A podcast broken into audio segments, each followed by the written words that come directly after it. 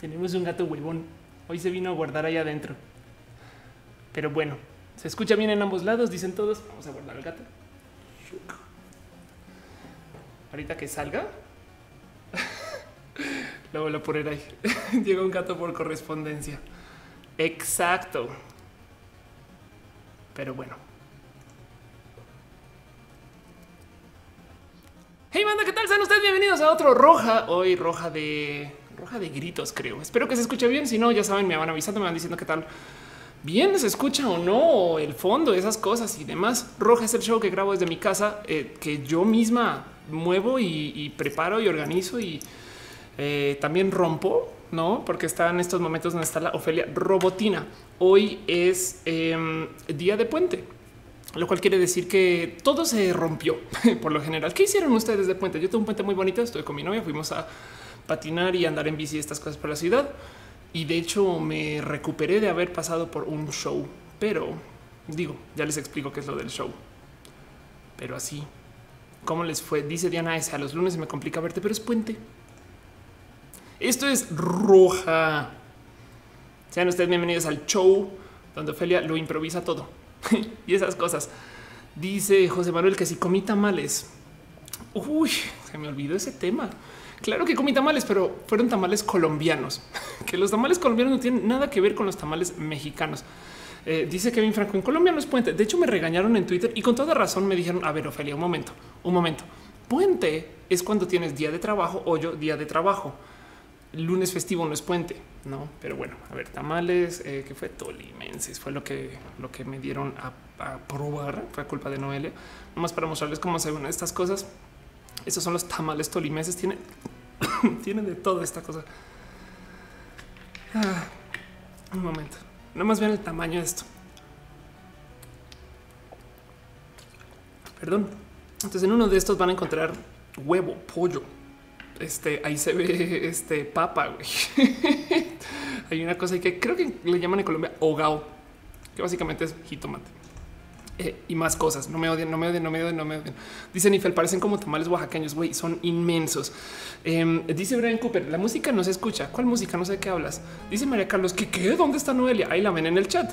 Dice Arturo Teme, qué miedo. Dice Fernando Torres, hoy es día de descanso. Sí, y de hecho es día de descanso porque pasó una cantidad de cosas em, que me gustaría eh, platicar y mencionar por encima. Y dice meme grosero, eh, un momento, el pastel costeño es diferente al tamal tolimense. Bien. Dice Linkscript, hay que recordar que hoy es el día de la Constitución mexicana y por eso el puente. Pero entonces, si es puente o no es, en fin. Alucard dice, eh, Alucard me dejó un beat. Uy, gracias. Bueno, un cheer, perdón. hola, Alucard. Hoy, gracias, muchas gracias. Un abrazo por eh, eh, Alucard. Spoiler, Alucard es Drácula al revés. ¡Wow! La reunión Castlevania como a 10 personas. Lady Excel dice, o sea, como que es puente. Puente em, es esa cosa que eh, se celebra y donde tú no trabajas por X o Y motivo. Básicamente es un día festivo, feriado, em, eh, es un día de vagancia, un día de estar en casa, como lo quieran llamar. No más como dato curioso, en Colombia hay como 27 feriados. Entonces, eh, por ejemplo, en junio hay tres fines de semana donde los lunes no, no vas a trabajar ¿no? Y, la gente está muy acostada. Sí, claro, no junio, por supuesto, cuando no haces nada y así. Y dice Danny Troll, eh, ok, el puente sería de ayer para hoy. Ok, dice no, el que Alucard es Drácula. Sí, así es. Y dice Marco Warner, sí, Racing también. Y dice Melissa Sarco, ¿no es el día de descanso por la Candelaria?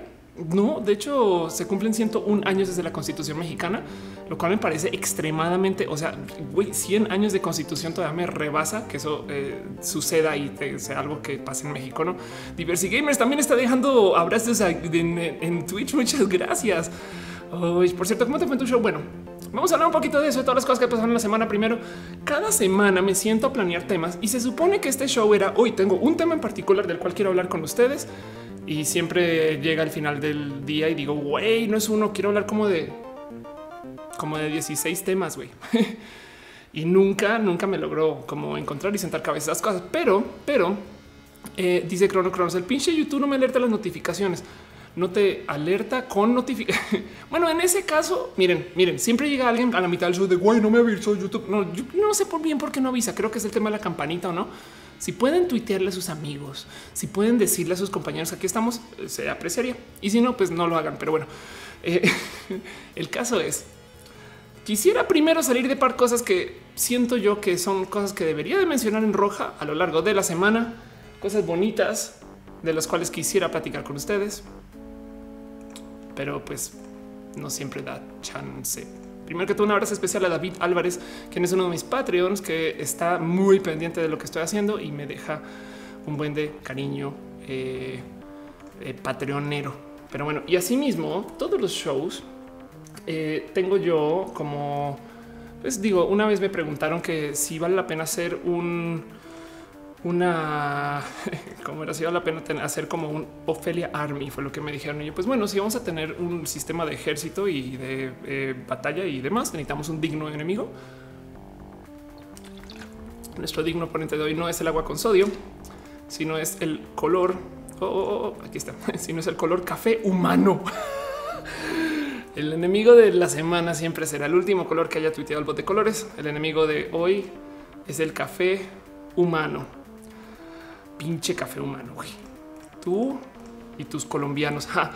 Pero bueno, Dice Adrián Gil, el mexicano, que dice Ucuba, tengo tarea o ve, a hacer tu tarea, ve a hacer tu tarea. Güey. ¿Qué es que qué haces acá si, si tienes tarea por hacer? Güey, ok.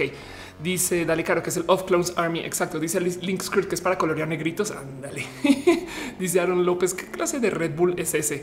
Anda, Luisa de Mont dice: Si está feo ese color. Anda, pues sí, hay que, hay que batallar contra el café humano. Tenemos toda una semana para eliminarlo Brujumel dice que tiene que planear clases. Ok, dice Arturo Teme, todos los morenos son los enemigos. No, no, no, no, no, no. Café humano puede ser que estamos en contra del café de Colombia. Dice eh, José Almedo que si quisiera más gatos, no, ya, ya, ya, ya tengo suficiente con Matú. Además que, a ver, va a volver a hacer esta operación un momento. Matú, ¿dónde estás? Matú, porque Matú de nuevo no está aquí. A los que están llegando.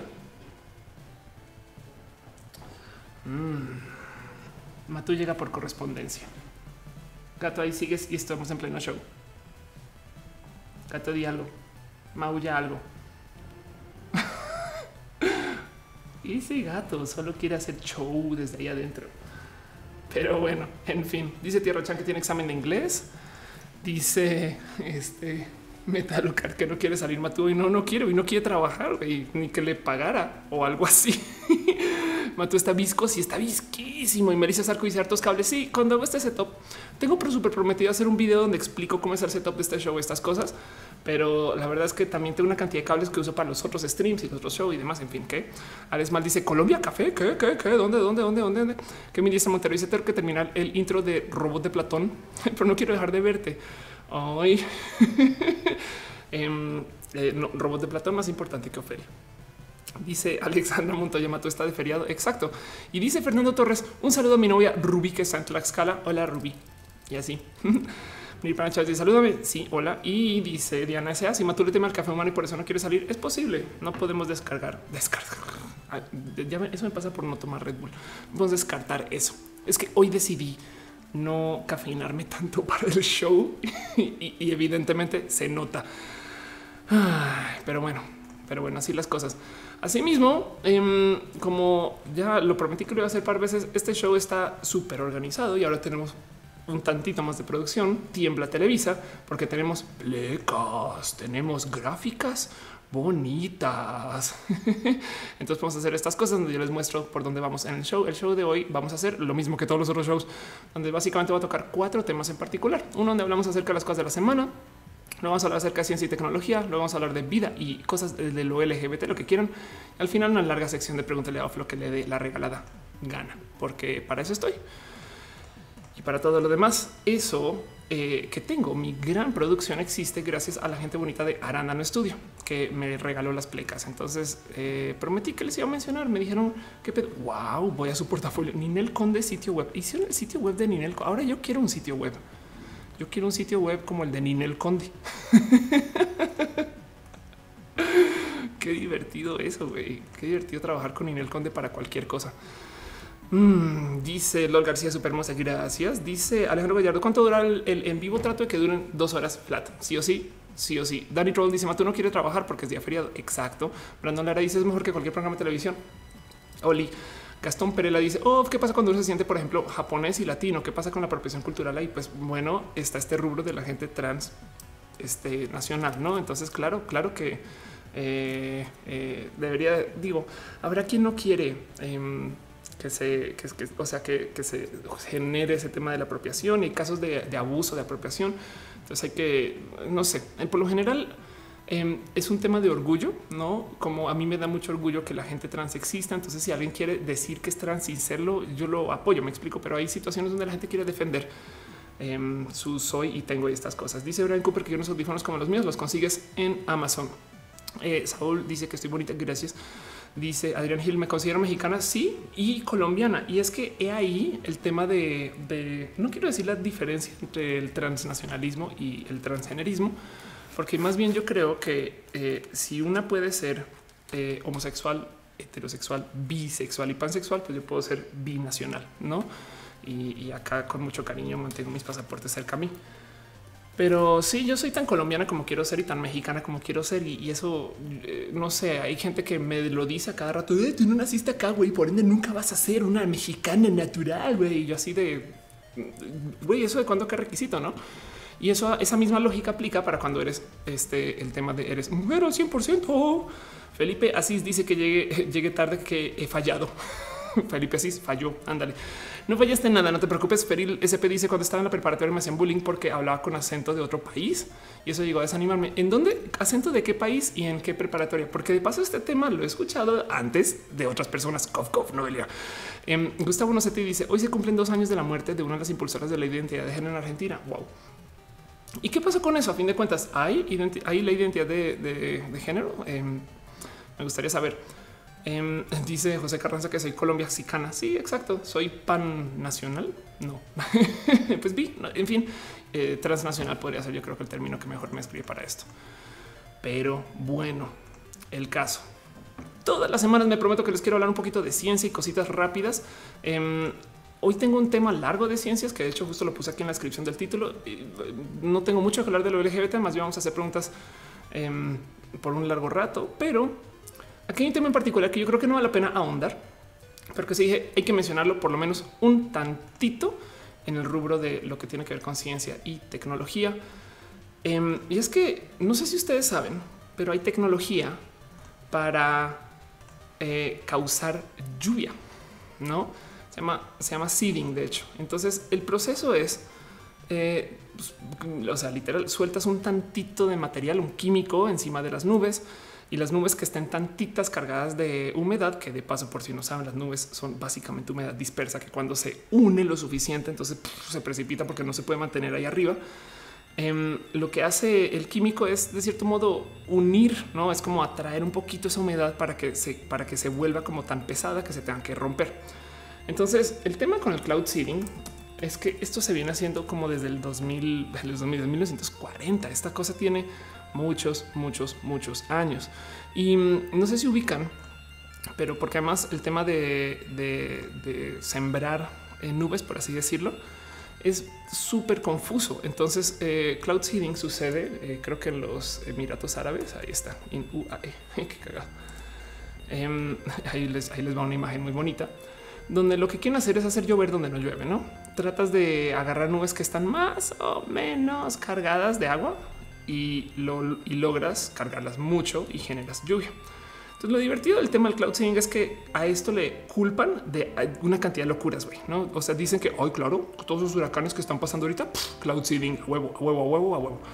O hay gente que se la pasa diciendo que eh, están no solo, no solo causando que las nubes suelten agua, o sea, o vapor eh, condensado, sino lo que están tratando de hacer es que suelten químicos que son los que nos hacen gay. Entonces me divierte mucho observar porque eh, hay muchas dudas acerca de qué también funciona y sobre todo el tema del precio del cloud seeding.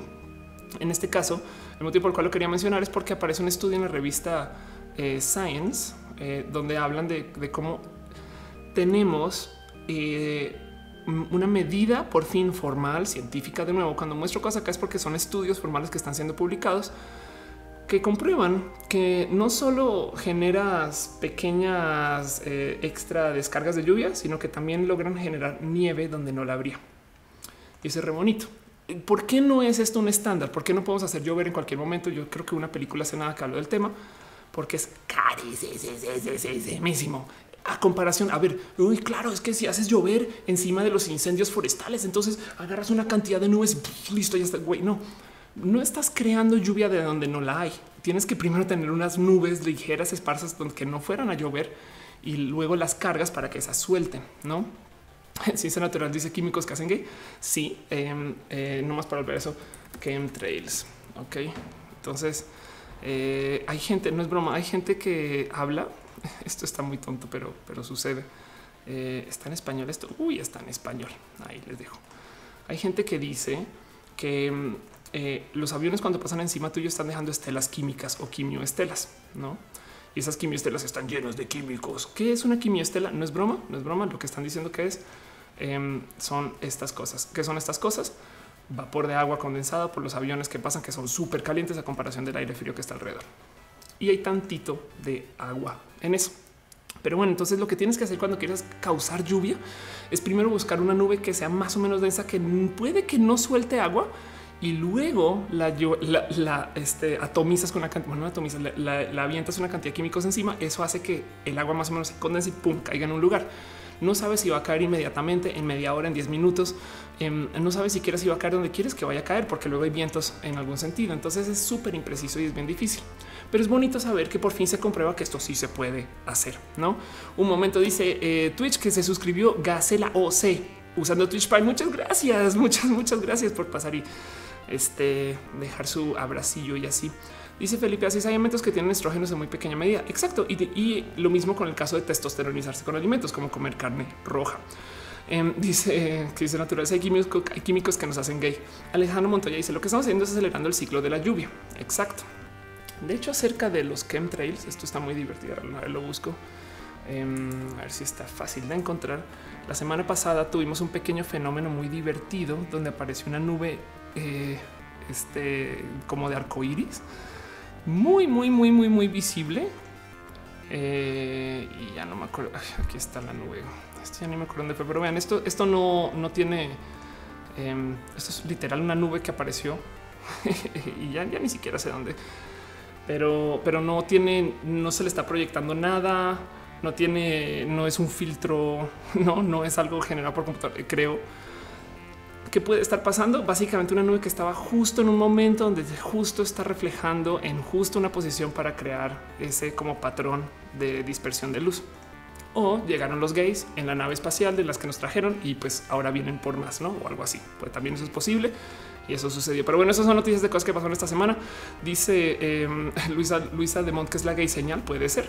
De hecho, eh, Alejandro ya dice que eso es que testosteronizarse con carne roja em, es de estas cosas que eh, o promueven eh, que tú proceses la testosterona un poco más o que también contienen tantito. Y, son, son modos tontitos, no, no quiero decir tanto, son modos de, ligera eh, hormonización, como mucha gente que dice que si comes comida con soya, entonces la soya trae muchos estrógenos, ¿no? Pero bueno, dice Diego González, ¿quién será el Spock de esta nave gay? Puede ser Spock, que es gay no y Quinto. Es que, ok. Eh, Alex Mateo Espinal dice habla un poco del show del viernes. Sí, ya voy para el show. Ya voy para el show. Dice Dale Caro que es el rayo gay y Shador. Es más, por si lo quieren compartir, a poner esto en los chats aquí nomás un segundo. Yo debería hacer esto más a menudo, no compartir los links de las cosas. Ahí les paso el enlace del rayo gay Isador o de la nube gay Isadora que vino a llevarnos. en fin, Dice, les saben que alimentarme con comida que contenga estrógenos más, más. Yo creo que mejor. Eh, exacto. Dice Jorge eh, igual si comes mucha grasa, tu cuerpo hace más hormonas. Eh, Fer dice que la hermana de Fer me manda abrazo. ¿Por qué no está en show tu hermana? Mentiras, un abrazo. Em, dice este Jesús Mares a todo lo que no entiende la gente es culpa de los gays y su plan de gobernar al mundo. Exacto. Y Salma Divertilandia. Qué bonito apellido tuitero, perdón, youtuber Divertilandia. Pero bueno. En fin, dice Nifel, pues yo me la he pasado comiendo carne roja y salí trans. Exacto, es por eso. Lo mejor que pueden hacer si quieren eh, acelerar un proceso de hormonización es bloquear textos y la generan, ¿no? Pero bueno, es otra cosa. Alfredo de Ríos dice que se le traba el video. Em, te invito a que saltes a twitch.tv slash of course, donde hay un video alterno y a lo mejor ahí funciona mejor. Dice Adrián Gil, todos los norteños somos gays. No voy a negar eso. No voy a ni confirmar ni negar eso. Pero bueno, Em, otra cosa que sucedió esta semana es exacto. Di un show, di un show, me enloquecí. Hice un show de stand up. Muchas gracias a la gente por venir. Es culpa de ustedes, porque en algún momento dije, uy, güey, y si hago un roja en vivo, y por qué que, no sería cool vernos en vivo y estas cosas. Y acabé haciendo show en el cine Tonala. el show, de hecho, lo grabé. Tuve un problema porque la grabación no lo estaba controlando yo per se y que me está ayudando con la grabación. No se fijó que movieron una cámara y otra cámara este, se apagó. Entonces quedó grabado dos, dos. Voy a tratar de rescatar todo lo que pueda para publicarlo, pero em, les prometo que el próximo show traigo un modo, quizás lo grabo un poco más, este, con, como con más esmero. Em, dejando eso de lado, el show estuvo espectacular para la gente que fue. Y em, que par fotos de, cosas bonitas, pero pues básicamente es esto. Y, en últimas descubrí que en el cine Tonala tienen internet lo suficientemente bueno para que se pueda hacer stream.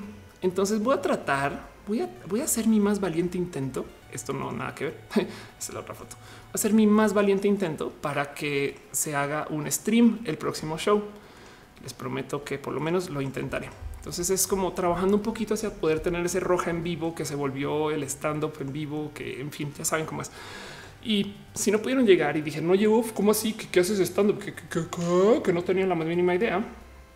Em, pues me déjenme decirles que me dieron una segunda fecha en el cine Tonala, que justo es cuando va a tratar de hacer el stream, el 3 de marzo. Entonces, em, tengo que hablar con ellos porque si le dan comprar, todavía dice que solo están en taquilla, pero igual ahí está eh, por lo menos la hora y la fecha para que la puedan ir guardando. El 3 de marzo voy a estar presentando otra vez la explicatriz y la misma rutina que esta vez. Habrá abrazos, cariños y así. Dice Alan Vargas, la experiencia de off. Exacto. Dice Fernanda Torre, dice que te va, eh, dice que te va a empezar un ratito. pues bueno, si no, tú le cuentas. Metalucar dice, deberías hacer un stand con stream para los que somos de otros países. Exacto. Sí, exacto. Quiero, quiero enfocarme en eso. Los stand peros traen esta cultura como de hoy no, yo no quiero que me graben, güey, porque van a saber mis chistes. Y no, al revés, al revés. Eh, transmitir todo, estar acá. O sea, los shows en vivo funcionan re bien. Pero bueno, eh, dice Memeam que si voy a asistir a Talent Nights. Eh, de hecho, de hecho, soy. Eh, estoy, bueno, no sé si Talent Nights. Ahorita fui a un, Talent Woman, pero en Talent Land, eh, definitivamente sí fui parte, estoy entre los ponentes hasta donde sé. Todo bien. Entonces ahí voy a estar en lo que antes se llamaba Campus Party. Alexander Chávez dice entre las cosas que pasaron la semana están las elecciones en Costa Rica, donde un tipo que es de lo más homófobo del mundo pasó a segunda ronda y atentó con sacar a Costa Rica de, de los derechos. Wow qué locura. ¿Cómo se da? ¿Por qué de repente se da que tanta gente eh, está impulsando a, o sea, porque siento, Noelia me, decía, siento que estamos haciendo como un retroceso, como con victorias ganadas de lo de lo LGBT y la diversidad. Yo me pregunto si antes eran tan ganadas, pero, pero porque este coletazo de, conservadurismo está bien rudo, güey. Eh, pero bueno, dice eh, Gregorio Hernández, qué capulla, nos dejéis de saludar. ¿A qué traduce capulla? Mel dice que tomo, este, tomo agua con sabor a, a este, ¿qué es esto? A, una palabra, hay una palabra colombiana, sabor a patilla. Ay, en fin, en fin, en fin. Ahí voy a hacer algún momento, un momento.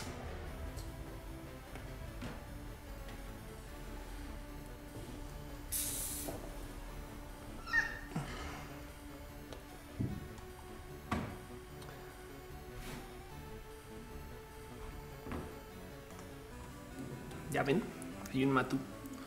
Dice Edgar Castellanos, a mí no me engañas, es poción multijugos, puede ser. Dice Guadalupe Quintero, ¿qué fecha la de Tijuana voy a tratar? Eh, creo que va a ser para el 15 o el caiga 17, o sea, el fin de semana más cercano al 15 de marzo. Ahí voy a estar. Dice Proxicol, por ver muchos videos de, Shibon me estoy perdiendo roja. Ay, qué divertida que es Shibon. Dice Link, el YouTube del mal apenas me mandó la notificación del show, pero yo soy más listo y ya estaba aquí. Abraham Velázquez dice horas al día. Exacto. Dice Lady Excel en Magic por primera vez un argentino gana el Pro Tour, que es algo así como el Super Bowl de Magic. Wow. Ángel Ríos dice que traigo rayas en la panza. No son rayas cualquiera. Eh, es un tatuaje. Ahorita lo muestro. Es un tatuaje que me. Uy, perdón. es un tatuaje que me dejó Eri Dede. Ahorita lo muestro. O bueno, lo muestro ya. ¿Por qué no? Vamos a dejar que se descarrile el show como siempre. De hecho es un tatuaje que yo creo que ya había mostrado en roja, que es eh, un camino para volver a encontrar a mi casita. No, o sea, me gusta, me gustaría pensar que si algún día estoy mal viajada, esto es eh, y es parte de lo que está inscrito en la sonda Voyager. Em, donde te guía básicamente desde cualquier lugar del universo donde estás. No digo nuestro planeta Tierra. En fin, en fin, eso es el tatuaje. Dice eh, Lady Excel que hable de Luis Salvato. Anda, dice Brujumel que amé obsesivamente a Shimon. Anda, sí. Paper Girl dice que es MIDI. La música que está escuchando está en un formato viejito que se llama MIDI. Em, dice cuando estés en Colombia, más videos con Eri. Prometo que sí. Y de hecho, tengo mucho que hablar con Eri porque ahorita está haciendo muchas cosas de en este tema de el caso de Nicolás Arrieta, denle mucho apoyo, lo hablé el show pasado. Pero bueno, Red dice: Ya hablaste de Cloverfield Paradox. No le he querido ver. Estoy esperando a mañana eh, que tengo Critical Beats y puedo hablar con las Pixel Beats del tema. Y les prometo que en ese entonces, pues ya. Y si es natural, dice que traigo una mente brillante. Em, qué bueno, ojalá me sirva para ahorrar energía. Hoy estoy tonta ¿eh? un poquito. No me paren, no me pelen, no me paren bolas. Bueno, otra cosa que pasó esta semana que son de estos como balazos que me gusta platicarles acerca de cosas que suceden esta semana, justo es que tuvimos nada más y nada menos que el Super Bowl. ¿Lo vieron? ¿Vieron el Super Bowl? ¿Estuvieron al tanto del de, magno evento del Super Bowl?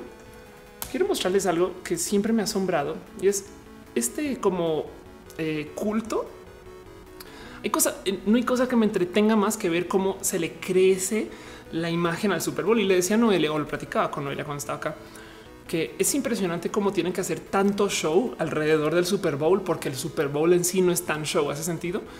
Y además tienen que hacer un chingo de show porque el Super Bowl, no sé si saben, pero tiene una cantidad ridícula de subsidios estadounidenses. O sea, la NFL como empresa recibe una cantidad y sobre todo los estadios donde juegan y demás recibe una cantidad de apoyos de gobierno para existir y de esos apoyos em, luego eh, van ahí acaban en manos de los equipos, que es una locura.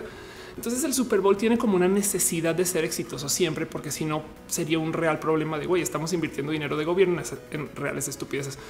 Em, y dice Enrique acá, a mí el juego me gusta, pero odio el show. Exacto. Entonces es como el, ok, gente que ve el americano y quiere saber qué pedo con la final, no? Que eso de por sí es divertido. Y admito que el, fútbol americano tiene una cantidad de como puntos finos de estrategia, el tema de tiempos, etc. Y puede ser un tantito complejo si, nunca eh, has estado expuesto a unos juegos de, es como cuando juegas un MMORPG shooter, no que dices, o sea, a ver, es MMORPG o es shooter, no es como MMORPG fútbol. Entonces puedes llevar personajes, pero tú los tienes que cambiar de vez en cuando y el juego es muy estratégico para unas cosas. Eso es muy divertido. Pero luego em, este está ese tema de cómo el Super Bowl te lo venden con una cantidad de cosas de actividades. Y lo que más me divierte o más me asombra es la leyenda de la audiencia del Super Bowl, porque eh, dice Felipe, así es como de Division. Exacto. la leyenda de, la audiencia del Super Bowl es güey, es el evento más visto en los Estados Unidos de América y por consecuencia el evento más visto. Punto. Y vas y miras y el evento, primero que todo, este ya no quiero decir decadencia, porque sigue, sigue teniendo una audiencia realmente grande: 103 millones de, eh, de viewers, no 103 millones de personas que vieron el evento. Es un chingo de gente más si consideran que estos, perdón la palabra, idiotas no transmiten online. No es siempre me asombra el cómo todavía aún hoy en el 2018 tratan de tener los eventos solo en tele. No mamen, no sé cuánta audiencia pierden por eso. Y, no sé si ustedes, pero yo tengo ya como por lo menos unos 10 años de ser experta en encontrar streams, retransmisiones, los ponen en todos lados. El año, perdón, hace nada para la UFC. Em, este, a ver si lo encuentro. Hubo un genio que, ah, no, es eh, fake.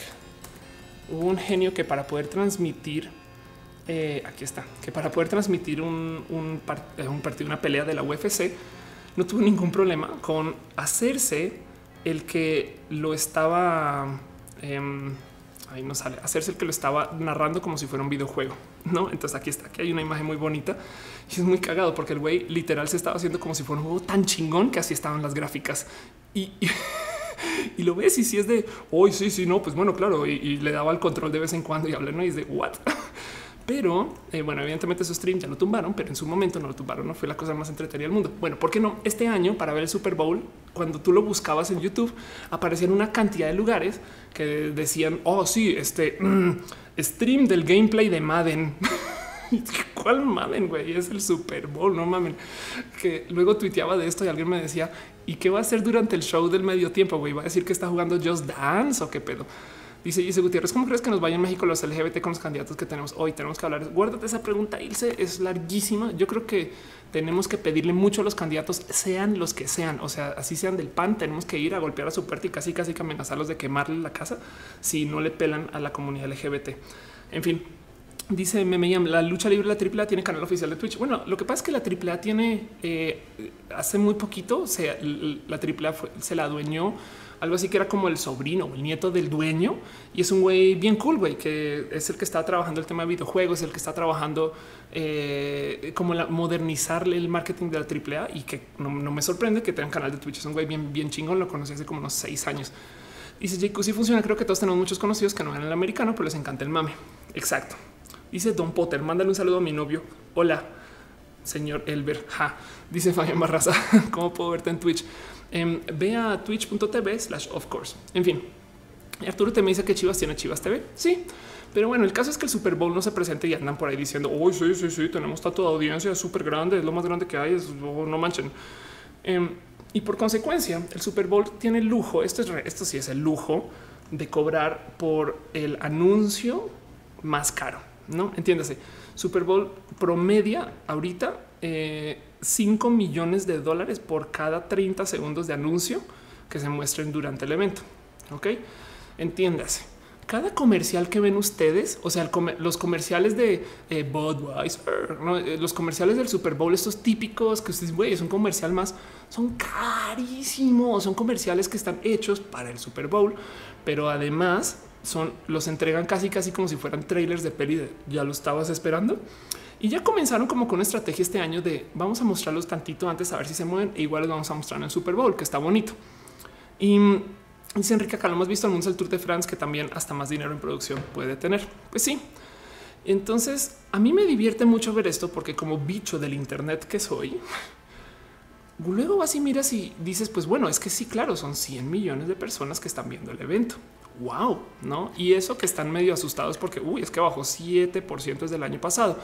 Ahora, dejando eso de lado, también hubo mejor show el año pasado. Fin. Perdón. Y yo creo que eso también incide en que la gente misma va tuiteando, güey, está súper chingón, cáigale, cáigale, ¿no? Pero, ¿qué son 100 millones de personas? Pues para la gente que no ubica, esto es reddit.com. Ok, Reddit.com es un sitio súper vicio al cual este, no me hagan caso y no abran cuentas. Ya, ya, le, ya le mostré a Noelia lo que es Reddit y ya creo que la perdí, pero es el foro de discusiones más usado del Internet. También es un sitio sumamente popular, no? Y, tiene como sus eh, datos o momentos finos de uso etc. Pero no más para darles un como darles como un punto de contraste de que son 100 millones de visitas. Reddit.com tiene más o menos por mes 1.600 millones de visitas. Ok, esto quiere decir que en, diciembre están haciendo 1.600. Eso quiere decir que por día promedian más o menos unos 50 millones de visitas. Ok, eso quiere decir que en dos días cualquiera de Reddit, febrero 2 y febrero 3, febrero 8 y 9, tienen lo que el Super Bowl, no? Y esto es Reddit. Google.com maneja un tantito más. Google, todos los sitios manejan mucho más. Google en horas tiene el tráfico del Super Bowl pasando por su website. Pero ay, claro, Ophelia, pero la gente pasa y ve anuncios chiquititos y no sé qué. Sí, eso es verdad. Pero cuando tú puedes en dos días tener el tráfico del Super Bowl, ¿qué importa que no sea tan efectivo como el del Super Bowl si puedes darle a lo largo de todo el año? ¿Ese sentido? En eso me asombra que siga siendo como la leyenda de, de, de ser el mejor espacio de marketing cuando realmente eh, es nada más y nada menos que otro evento, ¿no? Dice Manuel Román, no suena la música, si la música está como muy bajita. Em, dice este, entonces, pues bueno, eso me divierte mucho del tema del Super Bowl. Eh, no más, a ver, para ponerlo también en contexto otra vez, vamos a ver un poquito más de números. Eso es del 2017 de julio, pero, pero bueno, em, Google está recibiendo más o menos 1.17 billones de búsqueda, perdón, billones de buscadores, ok, cada mes. Em, esto no toma en cuenta, esto es Google, eh, si mal estoy.com cuando lo busca hace rato. Ok, hay que sumarle que Google tiene muchos más datos de ti y muchas más búsquedas y consideras todo lo que es mapas, em, todo lo que es el uso de Google, una cantidad de cualquier lugar que tenga botoncitos de Google etc. Eh, también, también están usando este tipo de buscadores. Madre mía, tengo que hacer algo por la música. Pero bueno, en fin, dice Dale Caro, Twitch en ancho de banda consumido eh, eh, en data es muy superior a las redes sociales. Ándale. Lian sabe, dice siempre comentas que el sector LGBT está aún en pañales en muchos aspectos. Soy diseñador industrial, me gustaría darle soluciones a las necesidades. Acá donde hay un buen sondeo de esto hoy. Em,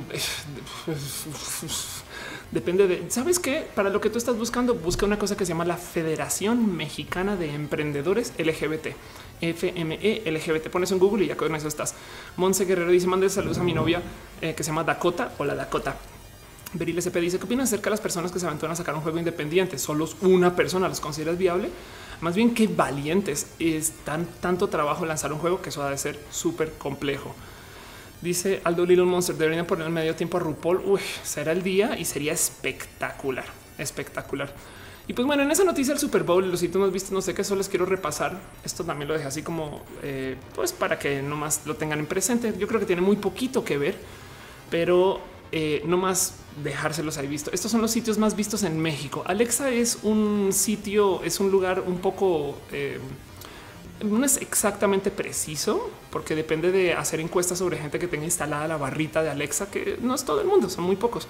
Pero no más para que vean, estos son los sitios más vistos en México, google.com.mx, luego YouTube, no se pregunten por qué hay youtubers, luego google.com, porque .com.mx y .com pueden ser cosas, por ejemplo, los teléfonos, etc.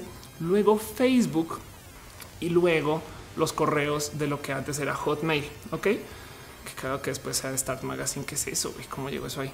bueno, Yahoo, Wikipedia, Mercado Libre y demás. Pero bueno, esto, esto ha estado más o menos constante. Google, YouTube y Google básicamente es Google domina México, pero hay que tener en cuenta que el sitio más visto en México de contenidos siempre ha sido YouTube por los últimos como cinco años.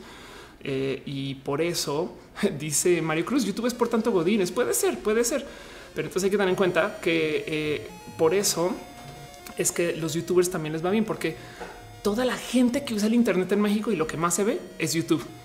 Dice Diversi Gamer, no sabía que Alexa era de Amazon. Yo tampoco, eh, paso, pero bueno, dice eh, Eve Chávez que hable de las elecciones en Costa Rica. Sé muy poco de las elecciones en Costa Rica, eh, pero más bien, igual si me quieren ir contando durante el chat y leo. O ahorita busco cosas. Celos Gons dice que se tiene que ir. Perdón, Gelos. Bye. Ok, dice eh, Barca Bolaño. Hola, desde Venezuela. Oli.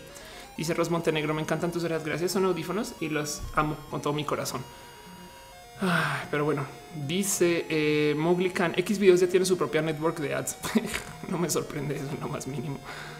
Ay, ay, ay, en fin, vámonos a lo que les quería platicar hoy. Vamos a hablar un poquito eh, acerca del tema que está guardado aquí en el título. Me prometí la vez pasada no poner un título que estuviera relacionado con el último tema del cual iba a hablar, porque entonces la gente llega y dice, pero, pero, pero ya lo hablaste. Ah. Dice B. Chávez, vamos a una segunda ronda contra un fundamentalista religioso. Ándale, ok. Em, mira, lo único que puedo decir de eso es eh, hay que hay que mover votos, güey, pero a lo loco, güey. y, prometo me doy enclavado para estar tuiteando el tema y, y mira, mucha suerte con eso. Adrián Elgo dice hablamos de lo LGBT. Ahorita, ahorita saltamos a lo LGBT. Hoy les quiero hablar de un tema en particular que a mí me ha sorprendido, a Noelia le ha sorprendido y yo quisiera preguntarles a ustedes si esto les ha pasado. Yo sé que ya lo había medio hablado en otros shows, pero el cuento es así.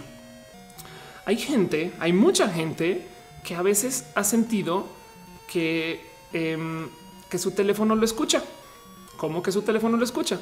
Pues sí, Em, resulta que a veces hablas de cosas con tu novia, con gente de trabajo, con no, y estás hablando de cualquier tema en particular. Y luego pasan, pasa el día, abres Facebook y o Instagram, sobre todo Instagram, y uno de los anuncios es relacionado con eso de lo que hablaste. Entonces, esto lo han super documentado en una cantidad de lugares y es un tema que hasta me cuesta buscarlo porque es como buscar acerca de no sé, quiero aprender eh, en serio los Illuminati, ¿no? O sea, ya quiero saber acerca de los Illuminati y, y vas a encontrar una cantidad de websites que te hablan todo tipo de, teorías conspiranoicas. Entonces es muy difícil toparte con, verdades y mentiras em, del tema, ¿no? Evidentemente eh, lo que hay que hacer con esto es, bueno, primero que todo, cualquier teléfono, cualquier app que esté corriendo sobre iOS, sobre todo que quiera aprobación, sobre todo que tenga que ser aprobada y sea tan importante como Instagram o Facebook, le tiene que pedir permiso a Apple para hacer cosas así y luego permiso a ti. Entonces, si tu, si tu teléfono está usando el micrófono para hacer cosas abajo, la barra arriba se pone roja. como yo, la barra arriba se pone roja. Y en ese caso, pues tú dirías, pues entonces, güey, claramente no me está monitoreando porque la barra no se está poniendo así, ¿no? Pues bueno. Em, este y dice, dice Farustelo, canciones que no escuchaba hace años, de repente les escucho en la calle y llegando me salen en YouTube. Ándale. Eh, dice Dale Caro. si escuchan el movimiento naranja, ya es top 3 en Spotify a nivel mundial de música viral. Ángel Ríos dice: Llevo dos meses con ese delirio de persecución y mi deducción era seguramente en algún momento busqué algo relacionado. Y, el cuento es, esto ha despertado una cantidad ridícula de investigación de gente, porque el, el, modo más fácil de investigarlo es, va, ok, hay momentos donde tu teléfono podría prender la cámara sin avisarte. Sí, eso existe, no es obligatorio que te diga, pero pues evidentemente es una app que tiene que pasar por el proceso de aprobación de Apple y Apple no dejaría que eso suceda. Bueno, la otra es igual y si te está diciendo y como nosotros somos de sí, sí, acepto a todo, a todo lo que le diga yo. Sí, claro, por supuesto, instalar, instalar más virus. No, sí, claro, la dirección de mi casa es esto para hacer transferencias internacionales. Tengo que hacer esto, aceptar, aceptar, aceptar. No, también es probable que eso esté pasando, pero aún así te debería de avisar cuando lo está, cuando está haciendo uso de tus dispositivos. Entonces, em, el primer tema es si tu teléfono te estuviera escuchando en todo momento, tu consumo de datos sería espectacularmente grande. Entonces tengan eso presente, ¿no? Eh, dice este... Mm, ah, dice Edgar Castellán, recuerdo que cuando varios se les actualizó la Windows 10 era una paranoia sobre que tienes el micrófono activado y te espiaban, ¿no? Exacto. Y luego también está este tema de eh, que, bueno, evidentemente mucha gente ya se acercó con Facebook. Oye, ¿qué onda? No? Entonces, Facebook y las redes sociales ya salieron a decir, güey, no, es que eh, de verdad, en serio, en serio, no, esto pues no sucede, no? Hay muchas posibilidades y muchas cosas que pueden y muchas cosas que pueden estar sucediendo, pero no estaríamos prendiendo el micrófono solo para eso. ¿Qué pasa? Esto es lo que aquí es donde da mucho, mucho pinche miedo. Y es que igual eh, digamos que sí se está comiendo ese ancho de banda, digamos que sí te está escuchando, digamos que es re listo y cuando escucha tales palabras claves, ahí graba y eso es lo que manda, ¿no? Em, para procesar y cuando no las escucha, pues entonces eso simplemente no, no sale de tu teléfono y pues por consecuencia no. Em, porque antes se decía que las apps de Facebook, por ejemplo, consumían muchos datos. Igual a fin de cuentas, para poder procesar esa información así de rápido, Em, tendría que estar haciendo análisis muy bueno de reconocimiento de, eh, habla que, claramente no poseen esa tecnología porque si no la usarían en Alexa. A, menos que quieran ustedes creer la teoría que Alexa es malo a propósito para convencernos que esto no está pasando. Em, dice Federico Montes, si estuvieras conectado a Wi-Fi. Entonces un modo de, un modo de, de monitorear estas cosas es literal de plano eh, mantener eh, un rastreo de paquetes en tu casa, o sea, eh, usar, ¿cómo se llama esta cosa? Wireshark, usar este tipo de software que usas para monitorear el tráfico del router de tu casa y ver si está llevando más tráfico de lo que debería o de lo que reporta estas cosas, ¿no? Que de paso, de paso, este tema está mucho más presente en las aplicaciones de ver el datos de Bitcoin porque todos los desarrolladores listillos de Bitcoin que hacen apps para que tú monitorees el valor de Bitcoin, como la tienes abierta todo el tiempo, igual está usando tu celular para minar Bitcoin para ellos. No todos, pero es muy común eso, ¿no? Em, entonces dice eh, Ricardo Ocel Fabra Camino, serviría desactivar conexiones de datos Bluetooth y Wi-Fi si no se usan. sí, o lo que dicen muchos lugares es más que si quieren de verdad Em, tener así como la, seguridad de, güey, no está pidiendo permisos al sistema operativo de uso de micrófono y de cámara, sobre todo de micrófono es vayan a configuración y en privacidad le pueden quitar los permisos de micrófono a Instagram, a Facebook, a Twitter. Em, eso eh, yo creo que es asumiendo que Instagram, Facebook y Twitter no están haciendo un acuerdo con Apple para que les autoricen las apps pasando por debajo de la cuerda estos requisitos. Y yo creo que es, sería muy, sería soez pensar que Apple estuviera haciendo estas cosas. Eh, dice, están pidiendo un live de bitcoins. Ahora, dejando eso de lado, sí les quise, sí, sí, quería hablar hoy más bien acerca de qué sí pueden hacer las redes sociales. Porque, a, ver, la conclusión eh, del tema de los micrófonos es, y esto, esto me divirtió un chingo de esto me parece espectacular, güey la conclusión del tema de que si te escucho o no la red social es que no es que lo esté haciendo, sino es que no tienen que hacerlo. Esto, esto, esto así me, me revoló los, o sea, que como que no lo tienen que hacer. ¿Cómo sabe Facebook tanto de ti? Pues es que Facebook está monitoreando uno, los cookies que te dejan otros sitios si eh, se permitieran para estas cosas. Dos, tu historial de búsquedas y tres, em, lo que está haciendo la gente alrededor tuyo. Entonces, capaz si tú no buscaste esa canción de la que apareció de repente eh, el sugerido, pero un amigo sí. Y justo él la escuchó en la radio, tú no, pero en algún momento después tú sí la escuchaste. Y como nosotros estamos como programados para reconocer patrones, entonces ahí vamos nosotros a decir, claro, sí, por supuesto, me escucho y no es que escucho a tus amigos o a la gente cerca a ti o vio algo cerca a ti.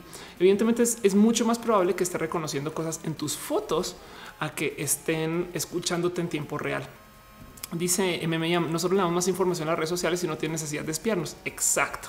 Dice Andrea Vázquez, además está el problema de los idiomas. Exacto. Em, dice Indy tú hace cuatro años de usar Facebook e Instagram desde que Facebook lo compró.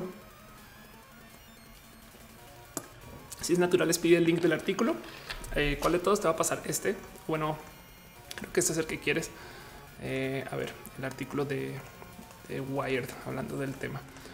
Em, dice Franz Navarro, he notado que mi novio YouTube le recomienda videos eh, de los cuales tú has visto, Dice Franz ha visto. Exacto. De hecho, Cris Aramayo dice que la palabra clave es remarketing. Exacto. Y el remarketing es del diablo, porque vean, cada website, cada sitio, o sea, un blog, un periódico, noticiero, eh, un sitio para rastrear bitcoins que tenga los botones de Facebook. Eso quiere decir que Facebook sabe que tú pasaste por ahí y a qué hora.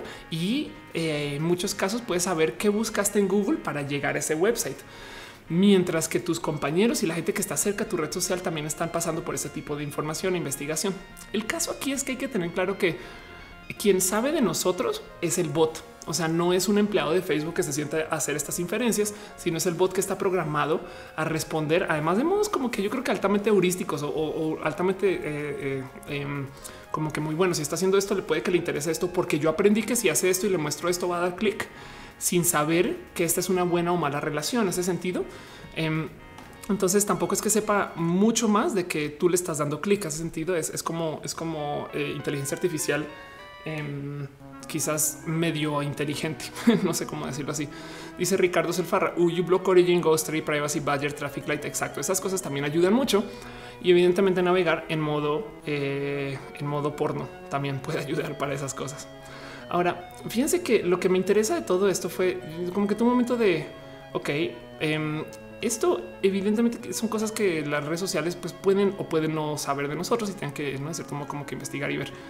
Pero sí hay muchas cosas que las redes sociales saben de nosotros eh, solamente porque tenemos patrones de comunicación muy únicos. Entonces, les quería hablar de que sí pueden saber. Bueno, evidentemente toda la información que les damos de a dónde vamos, que buscamos y estas cosas, ¿no? Eso claro, claro que lo pueden saber. Y de hecho pueden eh, además inferir mucho alrededor de ti porque, por ejemplo, Google sabe dónde fuiste y cuándo saliste y demás. Entonces Google podría también estar al tanto de, mm, ok, si va al norte de la ciudad busca estas cosas, si va al sur de la ciudad busca estas cosas y se supone que esperarte una mejor búsqueda, pero igual lo sabe. Afortunadamente Google, Facebook y Twitter son competencias. Entonces, por lo menos, o sea, sería, me parecería también es que exista una suerte de enlace entre las tres empresas que compartan información. ¿no? Entonces, afortunadamente el gran bot no es tan grande, sino que está compartimentalizado a, a lo que existe en cada uno. ¿no? Dice Mario Cruz, deberíamos tener modo porno en Spotify para cuando vas de viaje con tus amigos. De hecho, lo hay. Eh, hay un modo en Spotify donde tú puedes poner como modo incógnito, entonces lo que escuchas ya nadie se entera, ¿no? Dice me, me llama el modo porno no sirve de nada si no usas una SSD. Ándale. Este dice que me encantó. Si Google sabe todo de mí, ¿por qué no me dice? Porque ya no me ama.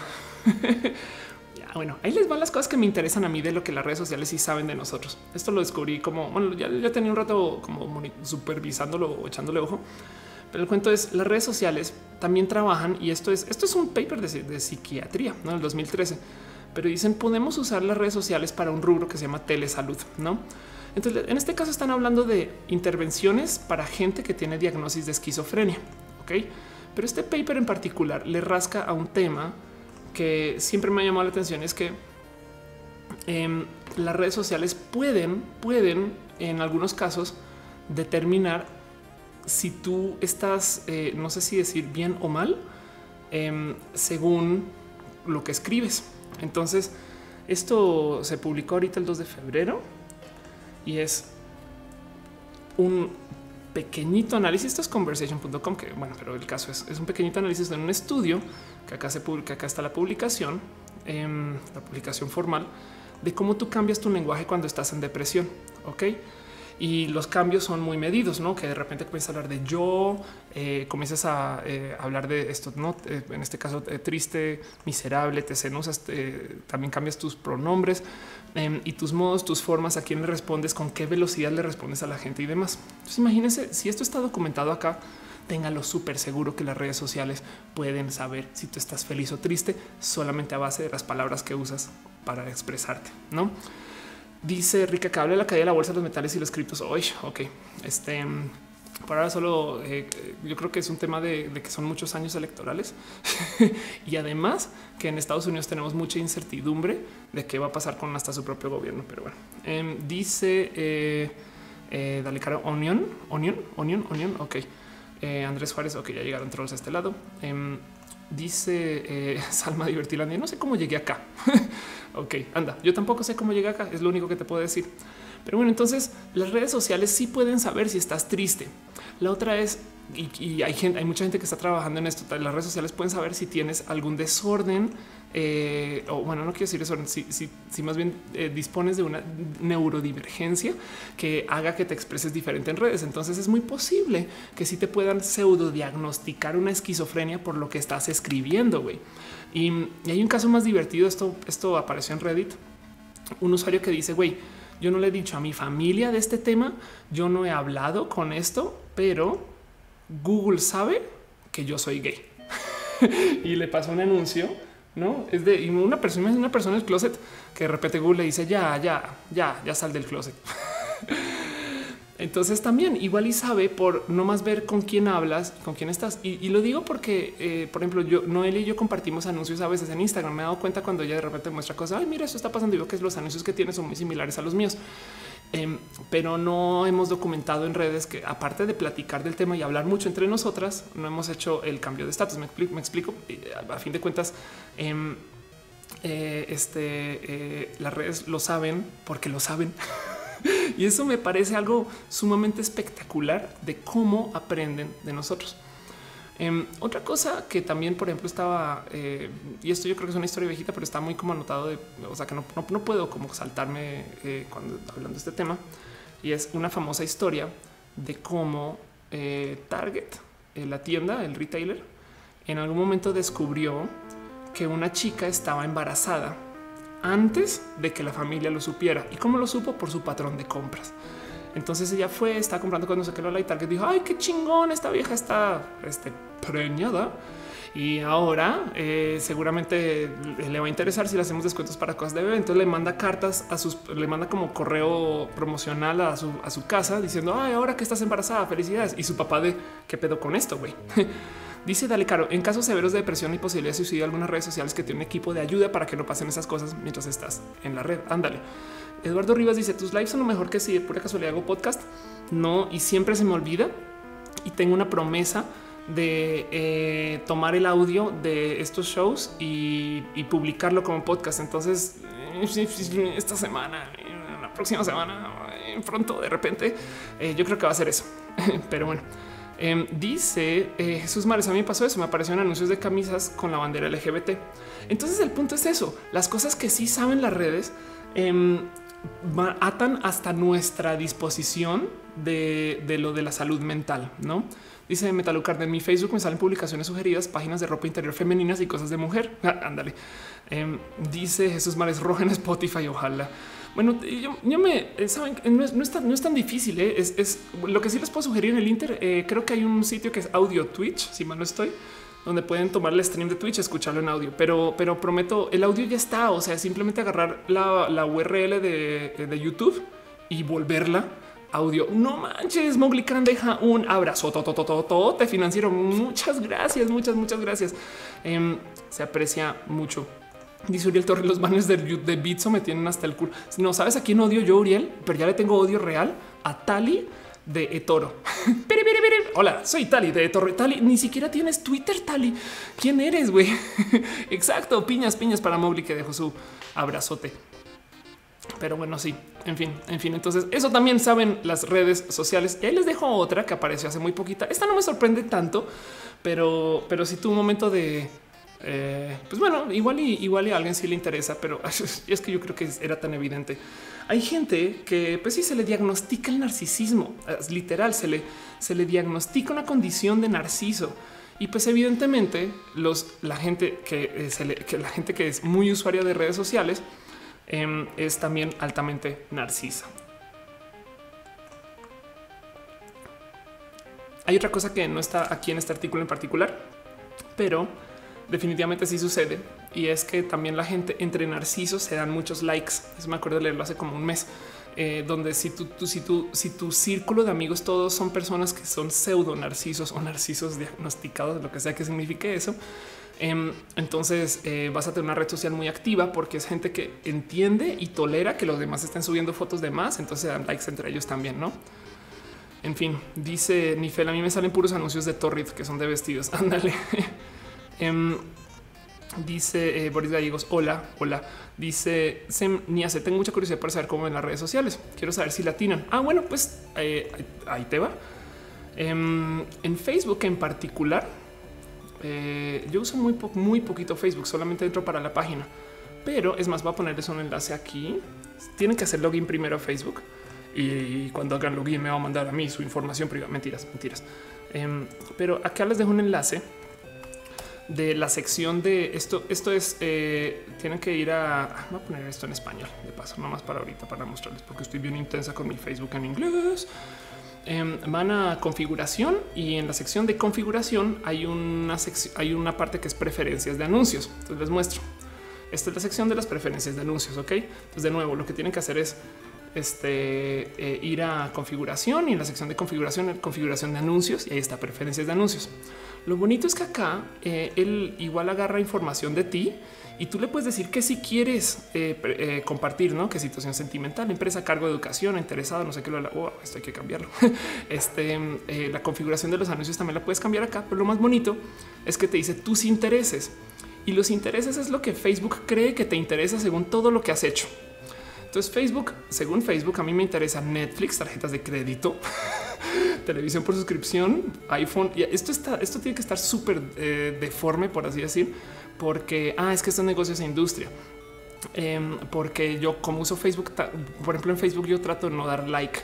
Entonces eso cambia mucho lo que él cree que sabe de mí. Pero bueno, acá tienes tecnología, fitness y bienestar, educación, pasatiempos, actividades este y, de hecho puedes decirle, güey, por favor, nunca me muestres anuncios de Netflix, estoy cansado, no? Pero eso es como más o menos el que piensa Facebook de ti y está bonito eso para responder esa pregunta em, y saber exactamente qué onda. Dice eh, para usted, a mí me gusta que Facebook sepa todo de mí. Es muy cómodo y agradable. Hace más útil la herramienta de Facebook. Intento decirle eh, siempre qué anuncios no me gustan y cuáles sí. Oigan, todos encontré al empleado de facebook.com. Está en el chat. Este se llama Faraustelo. Mentiras, mentiras, mentiras. Dice soy Mike Rojo que hay una publicidad falsa de Netflix por un dólar al año. Me sacaron los datos de la tarjeta. Ándale. Este dice ciencias naturales es un canal de física y matemáticas. sí, por ahora prefiero recomendar los canales que ya hay. Eh, Robot de Platón de, corazón. Em, dice Raúl Mollado Sandoval en las preferencias me sale Agencia Central de Inteligencia pues eso te pasa por hablarle al güey de la inteligencia, que es como ese cuento que eh, siempre en WhatsApp dense chance de saludar a la gente de la NSA que nos está escuchando, solo por si acaso. Diana Sashimi dice: A mí no me gusta que Facebook sepa todo de mí, me hace sentir que no tengo privacidad. El cuento aquí es Em, esto existe primero que todo porque es el modo para mantener la red más o menos barata, si es que no gratis. No Facebook es gratis para nosotros. Em, hoy en día Facebook es Facebook está teniendo problemas serios. De hecho, creo que eh, por primera vez en muchos años decreció en tamaño en Estados Unidos em, o en algunos años, porque me acuerdo de haber escuchado esta noticia hace como unos seis o siete años también. Y el cuento es que la gente tiene como fatiga de Facebook porque eh, es, más anuncio que, producto, ¿no? Pero en cuando es o era tan útil, tú tenías a Facebook como una herramienta que te iba a ayudar a hacer tus cosas y en eso tú decías, pues bueno, un anuncio acá, un anuncio allá. Y esos anuncios, de cierto modo, pues es más chingón ver anuncios de cosas que te interesan que ver anuncios random, ¿no? Eso es como, lo, ese es el deal, ese es el negocio, eso es lo que te quieren decir, es, güey, a ver, estamos haciendo todo esto para que tú veas anuncios de cosas que te interesan, guiño, guiño, y los compres y nos paguen, ¿no? De paso. Pero bueno, Dice Enrique, si pones eh, Illuminati.com al revés, te manda la web de la NSA. Anda, Uriel Torres dice, yo no uso Facebook desde hace dos años más. Yo cuando volví Facebook, una página, dejé de usar mi perfil personal y, me ha dado mucha paz no usar. De hecho, hace, soy una novata total en Instagram y mucha gente me regañó, güey, ya sube más fotos y yo así de, eh, sí, ahorita pronto, de repente. Bueno, en fin, dice, eh, semillas, en esa sección que dijiste me saliste las preferencias bolsa y una imagen de una bolsa de plástico de basura. Pues eso piensa Facebook de ti. Jimena Alejandra Vargas dice: A mí me gusta que Google guarde mi información de recorridos diarios por medio de mi smartphone. Es, sí, exacto. Es, como esa negociación que tenemos con los dispositivos, donde, donde el problema aquí es eh, ese cuando, cuando estamos en el filo de dónde nos sentimos cómodos y cómodas que sepan o no sepan de nosotros. Em, la noticia de, Instagram, escuchante de paso, siempre, siempre que hablo de este tema me dicen, güey, Instagram es el, es como así como el más malvado, no? Es donde más gente ha hecho como experimentos y ha platicado y, más videos hay, no sé qué, no. Pero bueno, solamente les quería mostrar que em, igual y se pueden dar chance de apagar el micrófono en el sistema operativo y tenemos que confiar que Apple no les está dando un camino por fuera del sistema operativo para poder usar el micrófono, no? Eso hay que dejarlo nomás en dicho. Asumimos que sí, sería eso es que no pero si tienen, si, es, si está la paranoia, quiten el acceso al micrófono y a la cámara de paso a Instagram. San se acabó. Luis Ger 29H dice ya no uso redes sociales, traen muchos problemas. Wow. Em, dice eh, Mike Rojo justo que no tengo Facebook desde hace dos años y medio y nunca me felicitan por mi cumpleaños. Tengo una historia muy divertida con eso. Yo cambié mi cumpleaños y eh, a ver, yo nací el 4 de octubre del 82, o sea, cumple este año 36. Em, pero a raíz de mi transición y a raíz de mi cambio de vida, yo decidí celebrar el día que comencé a vivir como feria. Ese día fue el 10 de mayo. Entonces yo celebro el 10 de mayo y hay algunas personas que recuerdan el 4 de octubre. De hecho, todavía me siento súper chipil el 4 de octubre, no sé qué lo porque mi cumpleaños, no? Pero el que le digo a todo el mundo celebremos es el 10 de mayo un año en particular. Yo fui a Facebook y cambié eh, el cumpleaños, no? Porque hasta pensé, ¿será que Facebook te deja tener dos cumpleaños? Chinga tu madre, no te deja. Entonces fui a Facebook, cambié el cumpleaños y le dije 10 de mayo. Ese año en particular hubo gente que, claro, que lo celebró este, conmigo en octubre y luego en mayo, no como seis meses después. Em, y, y en esos seis meses, güey, la gente que me lo celebró en octubre, me lo volvió a celebrar en mayo sin hacer preguntas de octubre y sin y me decían, ah, yo me acuerdo el año pasado que hicimos no sé qué y yo, güey, fue hace seis meses, sabes? Y, no, no me tomé la labor de decirle a nadie que fue hace nada, güey. Y en ningún momento eh, se sintieron fuera del lugar de que cambió la fecha y nadie recordó nada de. Entonces yo soy víctima de eso también. Yo recuerdo los cumpleaños porque a mí me lo hice en las redes sociales. Trato de tenerlo en mi calendario también pero eh, está muy cabrón ver cómo en redes es que se notifica el cumpleaños. San se acabó. Em, dice Brian Cooper. Yo también cambié mi cumpleaños en Facebook y nadie se acuerda del cumpleaños real. Exacto. Pingüino Alfa dice promociona mi canal. Sí, hola Pingüino Alfa. Hablaremos de qué hay en tu canal Pingüino Alfa. Promociona, promociona. María Pilar Cardona es que irónico. No es en mayo 5, pero sí cambiar mi vida en octubre, en mayo 8, que lo cambié en octubre 5. Chócalas, Pili. Eh, Uriel Torres dice moraleja, nadie se acuerda de los cumpleaños. No, exacto, exactamente. Este pingüino alfa está re intenso. Pues sí, pues, ah, después hablamos del pingüino alfa. En fin, dice Ricardo Saldívar, mándale un saludo a mi madre, adora tu programa. ¿Por qué tu mamá ve roja, güey? Si roja es el show donde la vieja se pone orejas, güey, de plástico para decir bobadas, güey. Me da pena, güey. ay, ay, ay. El caso es, hay que tener en cuenta que eh, hay, hay, dos, hay dos tipos de usuario en particular que usan las redes sociales, ¿no? Sí, las redes sociales se enteran mucho de nosotros y son expertos en agregar datos de cosas, de las cosas más chiquitas y finas. Es que, oigan, a veces puede no ser su teléfono el que está diciendo que tú fuiste a un lugar. Puede ser el teléfono de tu amigo, que de paso ellos saben que es un amigo cercano que fue al lugar la semana pasada. Pero como tú fuiste, él fue al teatro la semana pasada y tú fuiste al teatro esa semana, él dice, uy, entonces a lo mejor le podemos vender cosas de la taquería que está a unas cuadras cerca, no? Y en eso de repente tú a ti te entra esta paranoia de wow, no manches esto. Uy, esto debió de haber sido así como que me leyó la mente, no? Y, más bien es que es así de bueno con los datos y la información. Bueno, eh, dejándose al lado, hay una cantidad de usuarios que em, las redes sociales eh, saben que no publican mucho, pero sí leen mucho y, y, sí publican en darle like. O sea, hacen como estas como micro publicaciones donde no se sientan a escribir cosas, pero igual están dando like o cerrando tabs y cosas así, o, están nomás viendo un, post en particular. Tengan en cuenta que solo ver el post para Facebook ya es información. Lo vi por tanto tiempo y me fui. Eso ya es información. Em, y, eso eh, es algo en lo que ellos, eh, no es broma, se fijan y, de ahí se agarran para lo demás. De resto, Facebook sabe entonces cuánto tiempo te vas a desgastar tú, pero tú, cada quien, me explico, cada persona en particular, Facebook sabe em, si le vas a dar like o no algunas cosas. Entonces a veces te las esconde un tantito y a veces te las muestra más. Un momento.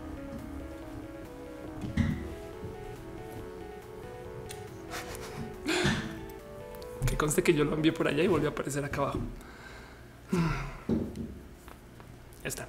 Facebook sabe, Facebook sabe que tú eh, estás tratando de hacer unas cosas em, y luego eh, te, como que controla cuánto te muestra la información para no es para no es broma manipular como tu sentido de logro por llegar a un post que te gusta y a uno que no. Un post viral Em, genera alegría. No es y documentado. Me explico. Si tú encuentras un meme nuevo, te pones de no mames, güey. Y ese sentido de wow, acá hay un meme nuevo que yo tengo que ver. Puede que no te lo muestren siempre y lo guardan para cuando se acerca el momento en el que tú en promedio dejas la red social. Eso me parece espectacular. Ah, dice Marina García, gracias Facebook por darme hueva aún más. Sí, bueno, también pasa en Instagram. El tema es, son expertos en mantenernos pegados a las redes. Dice Kevin Cantor como la rata que se baña. Exacto. Noel Stephanie está en el otro. ahora está en Twitch. Vamos a asumir que esta Noel Stephanie es la Noel Stephanie que yo conozco. Entonces hay una nueva mod. Dice Diego González, cuando posteas mucho, como que Face le da menos visibilidad a tus posts a diferencia cuando no lo haces. Exacto, sí. De hecho, si quieren enloquecer a Facebook, no le den like a nada. O al revés, denle like a todo. Y el, el algoritmo no va a saber bien qué hacer con ustedes. Em, y dice Uriel, justo todo por aquello de la atracción. Exacto. José eh, Juan Carlos Velázquez dice: ¿Se puede monetizar los videos en Facebook hasta donde sabían? No, puede que ahora sí, pero, pero hasta donde sabía, eh, no. Creo que no. Ay, dice: Por fin llegué en vivo. Hola. Luna L dice: Lo haré. Este dice Ciencias Naturales. ¿Quién entró? ¿Quién está detrás? Nada. Llegó Matú. Llegó Matú y, este. A ver, vamos a poner acá por aquí la Matucam. Mm, mm, mm. Ahí está. Eso. Ahí para que me pregunten dónde está Matú. Aquí está Matú. Hola, Matú. Ros Montenegro dice que es el fantasma. Rodrigo González, ¿quién entra mañana a la escuela? Dice Asmaria, yo le di like a todo y me baneó por siete días. ¿Cómo que te baneó por siete días? ¿Qué? Eso, eso, eh, ¿cómo, cómo, cómo te banea? O sea, digo, te dan, te avisa o algo así. En fin. Ah, dice Jesús Mares, ¿quién es ese hombre atrás de ti? Es Matú. Matú es el hombre atrás de mí.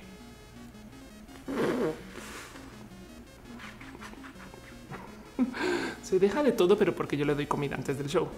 Entonces ya sabe qué pedo. Dice Nifer, sí, se desespera Facebook, te manda notificaciones de cualquier cosa.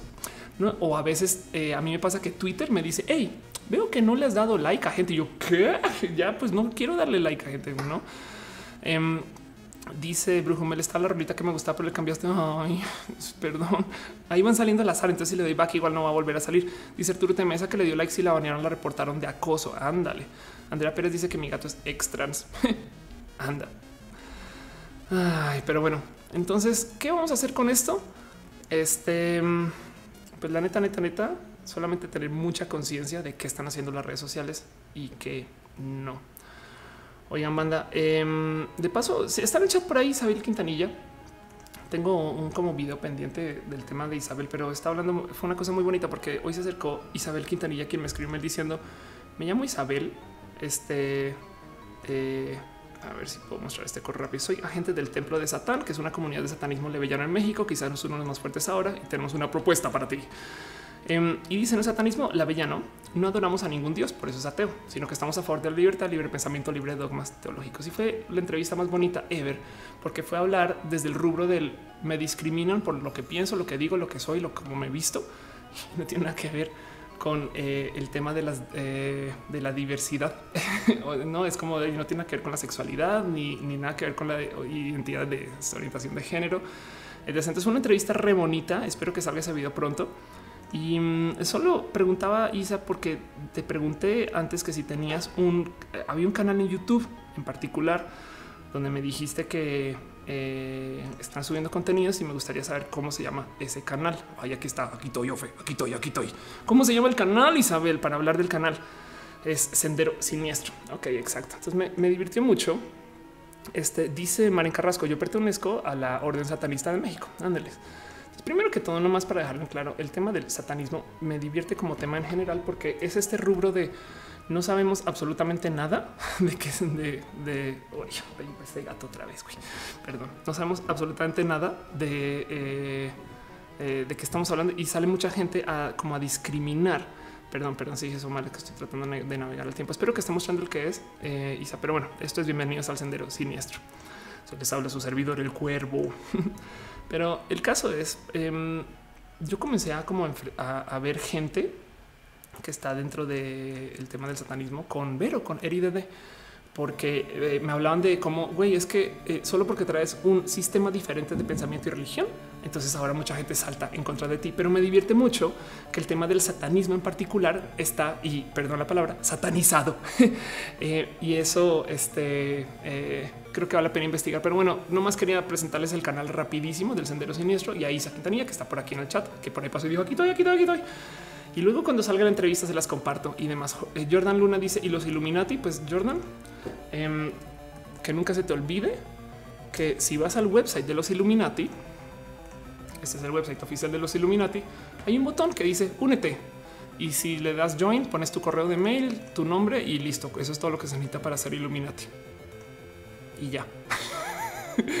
en fin, me va a reír para eso, para siempre. Dice, dale caro, oye, Facebook aporta el 40% del cloud off. ¿Qué te pasa? Nunca lo voy a cerrar. Ándale, Metalucar dice, hablemos de fantasmas. no, no hablemos de fantasmas porque me asusto. en fin. Ah, hay tanto que hablar del tema de lo que platiqué con Isa, pero eso lo voy a dejar para después. Vamos a hablar un poquito más porque sigo hablando acerca de ciencia y tecnología acerca de otro tema que quería platicarles y esto también me así me saltó. No puedo creer que esto siga pasando tal y tal. Yo creo que nunca les he hablado en este show, nunca les he hablado en este show de los exoplanetas. ¿Qué? ¿Qué es un exoplaneta? ¿Son planetas en otra eh, realidad, dimensión alternativa, cosas diferentes? No, básicamente son planetas habitables por fuera de la Tierra. ¿Por qué importa esto? Güey? Pues porque hay una cantidad ridícula de exoplanetas donde puede haber vida y que son muy similares o cercanos a la Tierra. Em, y, el cuento, eh, el cuento con los exoplanetas es que por primera vez ever em, vimos planetas en otra galaxia, ¿ok? Planetas no en nuestra galaxia, sino en otra pinches galaxia. Güey. Entonces, eh, bueno, esto evidentemente es, artistas dibujando cosas y lo que buscaron es em, estamos observando los planetas de tal modo que no sabemos de qué están compuestos.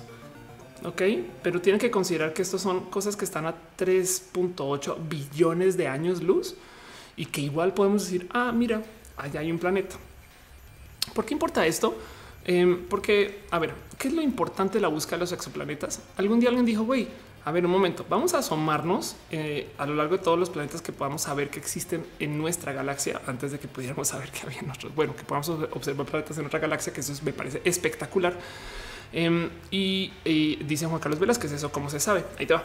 Em, todo es análisis de luz, no digo análisis de eh, señal eh, electromagnética, porque pues ya cuando llega a nosotros ya, o sea, hay que pensar que algo que algo que tiene 3.8 billones de luz ya se puede haber creado y destruido para el momento que llegó la luz a nosotros o eh, desde que se creó igual aparecieron más planetas, ¿no?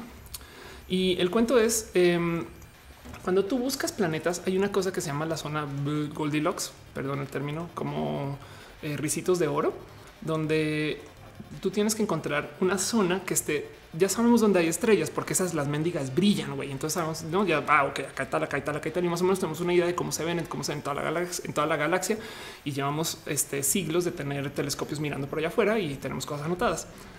Pero el punto fue, bueno, ya eh, a raíz de cómo sabemos que se comporta la química dentro de estas estrellas, vamos a tratar de calcular una zona, un radio, un espacio en particular donde la temperatura esté no muy fría y no muy caliente. Por eso ricitos de oro, para que ahí en esa zona, en la zona Goldilocks o de ricitos de oro, ahí si, si encontramos un planeta ahí, pues entonces eh, a lo mejor es un planeta que podría tener forma, tamaño eh, y disposición muy similar a, la Tierra, ¿no? Entonces eso tiene que limitar las cosas, ¿no? Porque es encontrar estrellas que no estén, sean masivamente grandes o pequeñas y dentro de esa zona que tengan un planeta. ¿Cómo descubres un planeta? Pues podemos medir, eh, porque tenemos equipos así de sensibles, si hay movimientos minutos entre eh, la gravedad, por ejemplo, de estrellas y si algo está haciendo que la estrella se jale en un sentido u otro de modos muy pequeños o en el mejor de los casos, ¿no? Y entonces tú puedes decir, bueno, pues por acá está pasando y el mero acto de gravedad, como esa escena en Star Wars donde le dicen a Obi-Wan, acá debería de haber un planeta, pero no hay porque lo borraron, no, pero no sabía en ese momento. Y aún así, toda la gravedad de todas las cosas alrededor se está jalando en un sentido. Entonces, claramente hay un planeta. Así, así es como vemos dónde hay planetas alrededor de estrellas, con eh, mucha menos información que Star Wars, evidentemente. Pero la otra es Em, y, evidentemente es el mejor caso es cuando ves que, el planeta pasa enfrente de la estrella. güey. En ese caso se le llama un tránsito, eh, no una transición. Este, y ahí puedes ver eh, de qué está hecho. Y lo bueno es que cuando pasan enfrente de estas cosas, puedes también tomar una medida de la luz que va llegando y más o menos tratar de analizar qué, químicos componen al planeta de estas cosas. No? Y el caso es entonces, em, eh, el punto es hay mucha gente que está buscando, pero hemos desesperados donde hay planetas o bueno, zonas donde pueden haber planetas como los nuestros. Y ahí les va. Em, hay planetas observados. Aquí está planetas observados, punto con nuestros telescopios y con nuestros métodos de observación tal y tal. Hay más o menos unos 3600 planetas confirmados en nuestra galaxia. Ok, eh, y hay 4496 eh, candidatos Kepler, que básicamente son cosas que pueden ser planetas, pero no hemos, no nos hemos tomado el tiempo de eh, eh, todavía documentar si son o no son planetas, no? Y se van añadiendo y añadiendo. Entonces, luego de que tienes un catálogo de 3600 planetas, tú dices, ok, ¿cuáles de esos están en la zona donde puede ser habitable? No? Y, pues eso es literal es mera observación. Pues lo chingón es eh, planetas eh, habitables, o sea, exoplanetas habitables en nuestra galaxia hemos encontrado, aquí está, creo creo que aquí está la lista, 53 planetas en total, de los cuales 22 tienen la forma del tamaño de la Tierra, 30 son más grandes y uno es más pequeño. Y de esos, aquí hay una gráfica muy bonita. Esto también cambia con el tiempo, pero va a tratar de hacer un tantito más grande. Em, aquí nos muestra cuáles son en orden de cercanía. ¿Por qué importa la cercanía? Pues porque si está muy lejos, pues igual no vamos a llegar, ¿no? Próxima Centauri B o Próxima Cen está a 4.2 años luz. Quiere decir que si tú, si, si Roja se transmite eh, vía radio, en cuatro años van a escuchar esta señal. Hay lag de cuatro años. Pero y nosotros, en el caso de tener la mejor nave espacial posible, vamos a andar a una velocidad, digamos, cercana a la velocidad de la luz. Igual llegaríamos en cinco años, no? Em, entonces va a tomar una cantidad ridícula de, tiempo llegar allá si quisiéramos ir. De hecho, para estos casos se consideran estas cosas que llaman naves generacionales. Pero el cuento el cuento es em, este entender que, güey, si está a cuatro años luz, acá hay algo más bonito. Eh, este acá hay algo más bonito. A ver si lo encuentro. Em, donde eh, aquí está listo algo más bonito donde, donde nosotros igual ya llevamos mucho tiempo de estar enviando cosas al espacio porque tenemos radio y la radio no para en la atmósfera. Esa madre sigue, las señales de radio siguen. Entonces nuestro planeta está irradiando información desde hace mucho tiempo y cualquier, eh, digamos que entidad pseudo inteligente que tenga capacidad de detectar esas ondas de radio y además escuchar y saber que vengan desde la Tierra, igual y capaz iba a poder descifrar, uy, allá ahí puede que tengamos vida inteligente pero no más quiero que vean lo, pobre que es este, la situación. Si consideramos que em, llevamos 100 años de publicar cosas en la radio Em, y este cuadrito que se ve a la derecha, sí se ve a la derecha, sí, ese cuadrito que se ve a la derecha, el que está ahí agrandado, eso es hasta donde han llegado nuestras señales, más o menos, más o menos. Lo cual quiere decir que si lo ven de cierto modo, la gran mayoría de la galaxia no tiene la más recóndita idea que acá estamos. Y los que están dentro de ese cuadro tendrían que estar escuchando hacia nosotros para poder de cierto modo, eh, quizás la palabra acá sería sintonizar. Em, entonces, sí es sumamente difícil considerar que, ah, claro, por eso pues los aliens no han llegado, no sé qué. Sí, por, por supuesto. Lo que sí es bonito es saber que hay por lo menos 50 planetas más o menos cerca dentro de ese rango que capaz y dan la capacidad de existencia de vida como la tenemos en la Tierra. Dice este o sea, los spots electorales también están contaminando el espacio exterior. Sí, y de hecho hay gente que no es broma, ha escrito un chingo de ciencia ficción que habla de cómo las primeras señales de radio que se transmitieron fueron Hitler dando discursos. Entonces lo primero que van a escuchar los aliens de nosotros es Hitler dando discursos. güey y eso eh, despierta muchas bonitas historias de ciencia ficción ahí. Em, dice eh, Felipe, así se inserta meme interestelar aquí. Ándale. Dice Dali Caro, ¿crees que el lanzamiento de mañana nos acerca a pensar en viajar a esos planetas? Esto estamos hablando de algo que relacionado con Elon Musk, eh, que está pensando en lanzar un coche a Marte o algo así. Eh, dice, claro, Alejandro Chávez dice, habla del lanzamiento del Falcon Heavy, que es mañana, es mañana, exacto. Bueno, todo el ejercicio de Elon Musk es tratar de, seguir pensando en viajar en el espacio. Es una solución posible. Es más, les voy a decir algo. Eh, a ver, Goldilocks Zone. Em, digo, Marte es un planeta muy, muy, muy frío, pero a ver dónde estás. Este Marte, aquí está. Marte, Marte todavía está más o menos en la zona habitable de nuestro sistema solar. Más o menos. Es muy frío y no tiene su propia atmósfera y además tiene una cantidad de complicaciones que no sabemos si nos da por terraformar Marte, o sea, calentar el planeta y de cierto modo adaptarlo para nuestros hábitos y usos, vaya a funcionar. Pero hay que considerar que Marte es un lugar donde capaz si tenemos em, nuevos modos de vida para los seres humanos y que no sea tan difícil una vez tengamos la tecnología para ir y volver. Ahora, de aquí a Marte hay mucho tiempo luz. Ahí creo que son 20 minutos luz. Eso quiere decir que si nosotros enviamos una señal ahorita llega con 20 minutos de lag. Eso es inevitable. Eh, no hay cómo darle la vuelta a eso, por ahorita.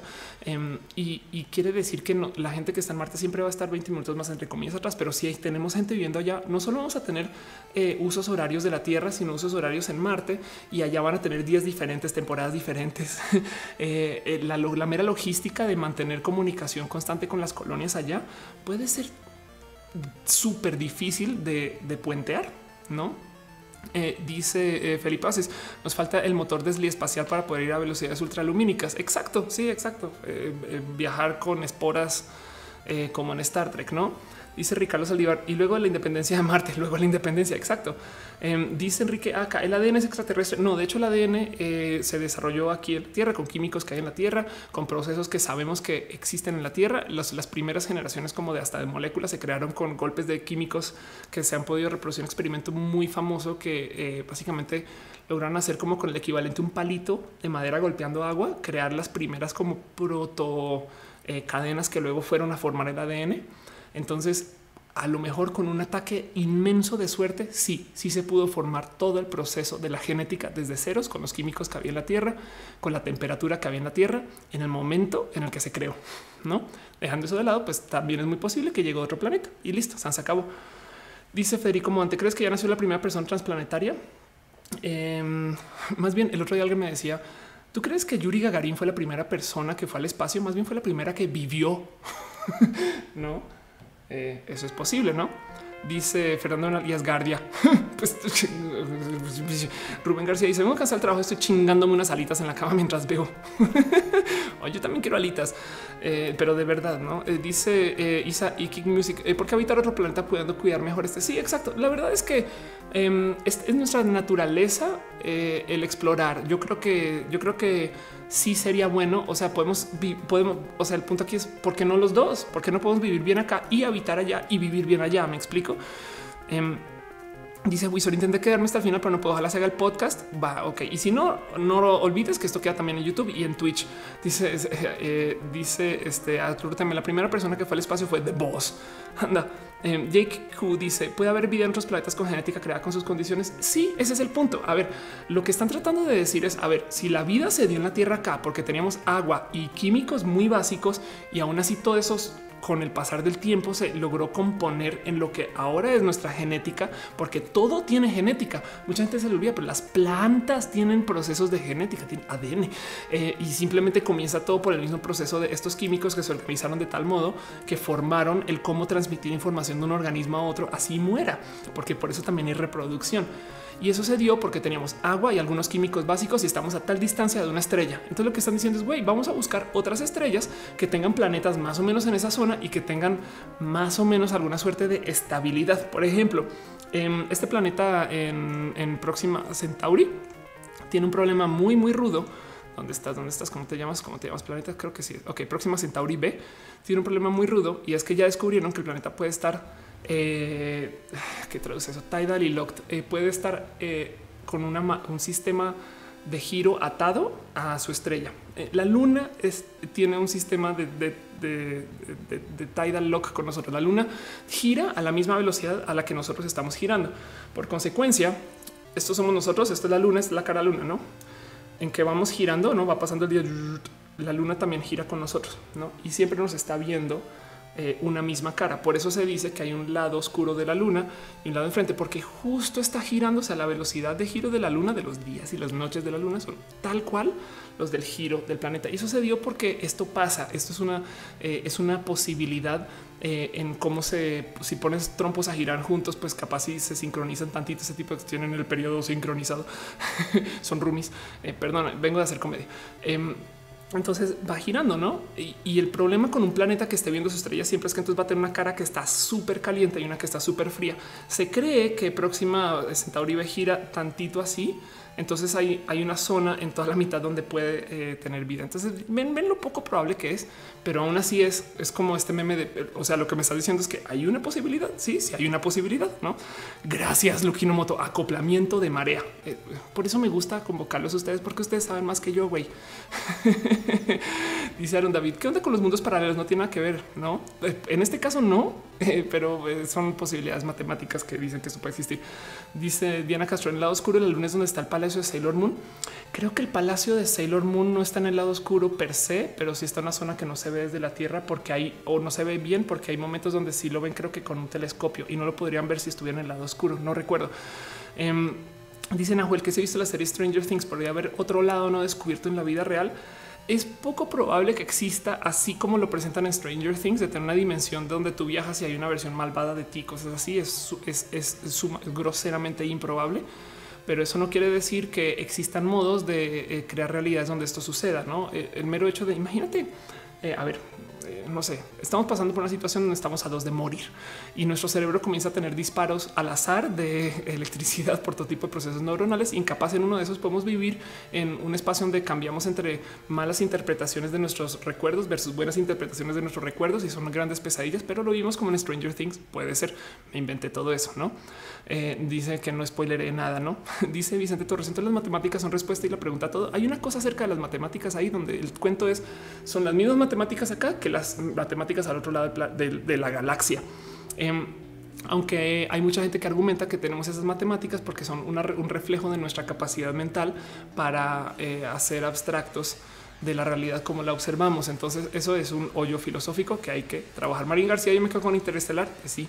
Iván Guzmán dice salúdame. Sí. Hola. Dali Caro dice, pero entonces aún entra el tema de a dónde van los electrones que desaparecen de esta realidad y a dónde van.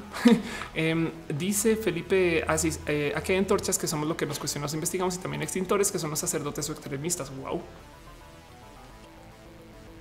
Están hablando de al gato no está aquí, güey. Chingada madre, güey. Está, de, está haciendo ojos, güey. ¿Qué pedo? A ver. Ahí está la matuca. Y ahí está el gato haciéndose el malvadote, güey. Oye, Matú. Hola, Matú o a lo mejor saben que lo achiqué como en la peli, no de eh, hice pequeños a los niños, no Honey I Shrunk the Kids, Honey I Shrunk Matu. en fin, em, dice eh, eh, y se salen siempre ponen el lado oscuro porque no el lado claro, blanco, claro. Eso es verdad. Pues supongo que se asume que vivimos en el buen lado, no? Pero capaz si nosotros estamos en el lado oscuro, eso explicaría Trump en chinga. güey. Eh, Aisha Kuri dice las matemáticas son las que nos ayudan a descubrir leyes naturales que son las que en cada planeta varían. Sí, y aún así el tema es así como las matemáticas son universales, la física también es universal. O sea, nosotros también actuamos bajo el creer que la física que tenemos acá es la misma que se respeta y se ve y se exhibe en Próxima Centauri B. O sea, de nada sirve que de repente llegues allá y los procesos que hacen, o sea, los quarks este, operen de modos diferentes. Entonces la física tiene una interpretación diferente, entonces lo vamos a vivir diferente y por consecuencia eh, ya nada de lo que sabemos aplica, ni siquiera el cómo observar. Em, Iván, Guzmán está preguntando de mí este, y, pues eh, ahí te dejo la pleca, mi pleca favorita. Ah, el cuento es por qué estamos solos, no? Eso, esto me, salta eh, desde hace mucho tiempo. Yo creo que el tema es este, ¿eh? porque es ese famoso que es que no nos visitan los aliens, no? Pues bien, no bien, no sé qué habla. Em, yo lo veo así. En el 95 hubo un momento donde Hubble el, telescopio Hubble se volteó e hizo una cosa que se llama el campo profundo, el experimento del campo profundo. Básicamente apuntaron el Hubble, ya lo había hablado en otro roja, lo sé, pero básicamente apuntaron el Hubble a un espacio que se le conocía como negro, muerto. Ahí no hay nada. Ahí lo hemos visto con un chingo de telescopios y no hay nada, no? Y lo que hicieron fue vamos a tratar de levantar toda la información que podamos de un espacio que se considera muerto, no campo profundo sur, em, eh, según esto. Pero el cuento es dejaron el telescopio levantando información. A ver, 144 eh, segundos de arco, que es nada. Hicieron 342 exposiciones eh, tomadas con su cámara eh, entre el 18 y el 28 de diciembre del 95, ¿no? Y levantaron, aquí está la imagen en alta resolución, de esa foto de donde se supone que había, no había nada, no habían tantitas estrellas, levantaron más de 3000 objetos que simplemente no podíamos ver. No, esto fue uno de estos momentos de ok, Hubble sí sirve para algo y no son solo chingaderas. Y, nos da un poco de sentido de qué tan grande, eh, vasto y expanso es el universo. Ahora, piénsenlo de este modo: si ustedes son una raza alienígena, no es el problema para los que ven Star Trek, es el problema de Star Trek Discovery. Es de si usted es una raza alienígena y dicen vamos a ir a un nuevo planeta a conquistar y colonizar y, dejar nuestro ADN y construir pirámides y hacer que la gente este, eh, se quiera asesinar por poderes mundiales, lo que sea que se supone que hacen los aliens, em, ¿a qué planeta irían ustedes primero? No, no es broma, es, como vean esto, güey. ¿A dónde van? Además, vean que esas cosas en espiral no son planetas, son galaxias, cada cual con miles de millones de otros posibles planetas, ¿no? yo creo que esta es la real base del por qué nos cuesta tanto contactar con gente. Es de lo amplio que es y lo chiquititos que somos, güey. O sea, elijan un punto. Ok, vamos para allá. Y en camino de repente van a ver 10 veces más de esto. Y en camino otra vez van a ver 10 veces más de esto. Y de repente llegan y resulta que el punto era otra galaxia. O resulta que eh, ya dejó de existir el punto. O se crearon otros más en lo que vamos llegando porque la luz toma tiempo en llegar. No, yo creo que esa es la real base detrás, aparte del que sí, que los aliens, que no sé qué, que lo habla, es güey, lo vasto, lo amplio y lo grande que es el sistema estelar universal, ¿no? A veces dice eh, que quién es el enemigo de la semana. El enemigo de la semana es humano café, o perdón, café humano. o el, humano café no es el enemigo, es el café eh, humano. en fin. Dice Oscar es una que por cierto nos dijiste que así no se ven las galaxias. Eh, sí, las galaxias, este, eh, más o menos, eh, hay, hay, si quieren, o sea, no se ven. A ver, a ver un momento, voy a aclarar este punto. Este, cómo no se ven las galaxias. Esto, esto no es verídico. Ok, este, ahí les va. Esto, esto no es así. Ok, esta galaxia está coloreada. Ok, hay muchas galaxias que están súper coloreadas. Eh, sobre todo las de las de las fotos más famosas, no, esto no es así. Ok, y el mero hecho, vean, acá está coloreado de otro modo, acá está coloreado de otro modo. Ok, eh, esto es una nebula, básicamente esto es gas y se le conoce eh, porque su forma de cabeza de caballo es re bonita, pero el mero hecho de la luz que vemos de este fenómeno natural no tiene nada que ver con la luz visible. Entonces los científicos se quedan con bueno, entonces ¿qué hacemos? Ok, pues un proceso puede ser agarremos eh, los componentes más calientes y asignémosles un calor a eso, un perdón, un color a los componentes más calientes y los más fríos otro color. Entonces se vería más o menos así, no? Pero la verdad, verdad es que eh, la información que tenemos tiene un gran componente eh, de este, de, dibujo. Ahora, Real Color Galaxy. Hay algunas que medio podemos, medio podemos de cierto modo ver este y pueden, o sea, es, como es una cosa un poquito más así. Es como hay luz, no hay luz. Me explico. Em, entonces, eh, esto evidentemente acá donde lo pueden ver, no, no es ok. Eh, entonces, sí, la verdad es que las galaxias no son tan espectaculares como la dicen, pero también siguen siendo bonitas. Eso es lo que quería decir. No tengan eso eh, en cuenta. Dice Uriel Torres, si las motos de polvo en nuestra casa hay universos, la secuencia Fibonacci sería finita. Bueno, afortunadamente ya esas eh, motas de polvo, es más, eh, em, dos Might Electron Microscope. Vamos a ver qué hay dentro de una mota de polvo. Bueno, en este caso busqué un bicho que vive. Esto creo que se llama hay gente que es alérgica a estas cosas. Eh, ácaros, no? Estos son los ácaros. Los ácaros viven en el polvo y, se ven así. Entonces, afortunadamente, tenemos el cómo ver hacia adentro para cosas chiquititas, así como tenemos el cómo ver hacia afuera.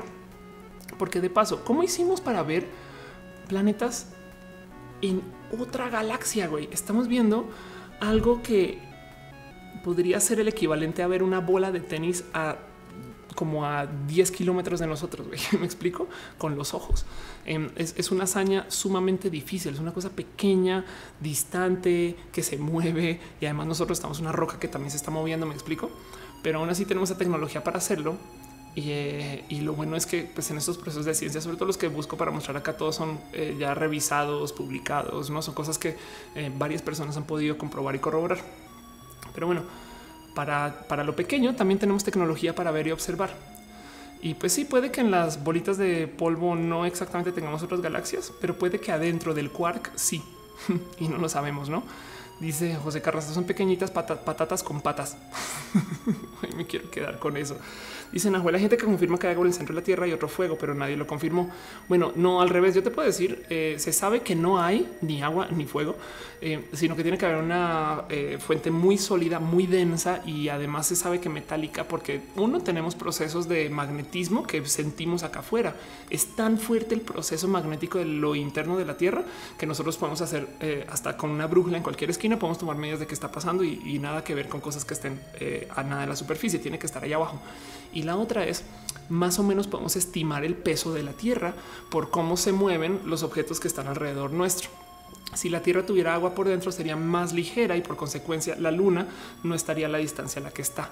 Y eso eh, eh, digamos que se teorizó a cuánta distancia tienen que estar objetos de tanto peso y ya sabemos cómo funciona la atracción gravitacional. Entonces eh, medio nos confirma que lo que hay dentro de la Tierra tiene que ser metálico y denso y pesado y que no es agua, no? Eh, de hecho, así mismo es como se comprueba que no hay eh, una tierra vacía. A ver, tierra vacía. A ver si lo encuentro. Ok, hay gente, créanlo, no? Hay gente que insiste, así como existen los tierraplanistas. Em, hay gente que insiste que está muy divertido de ver también eh, que hay un hoyo en los polos y por eso, entre comillas, no nos dejan ir y que una vez llegamos al hoyo, adentro de la Tierra, eh, pues resulta que la Tierra es vacía y entonces hay otra Tierra adentro, ¿no?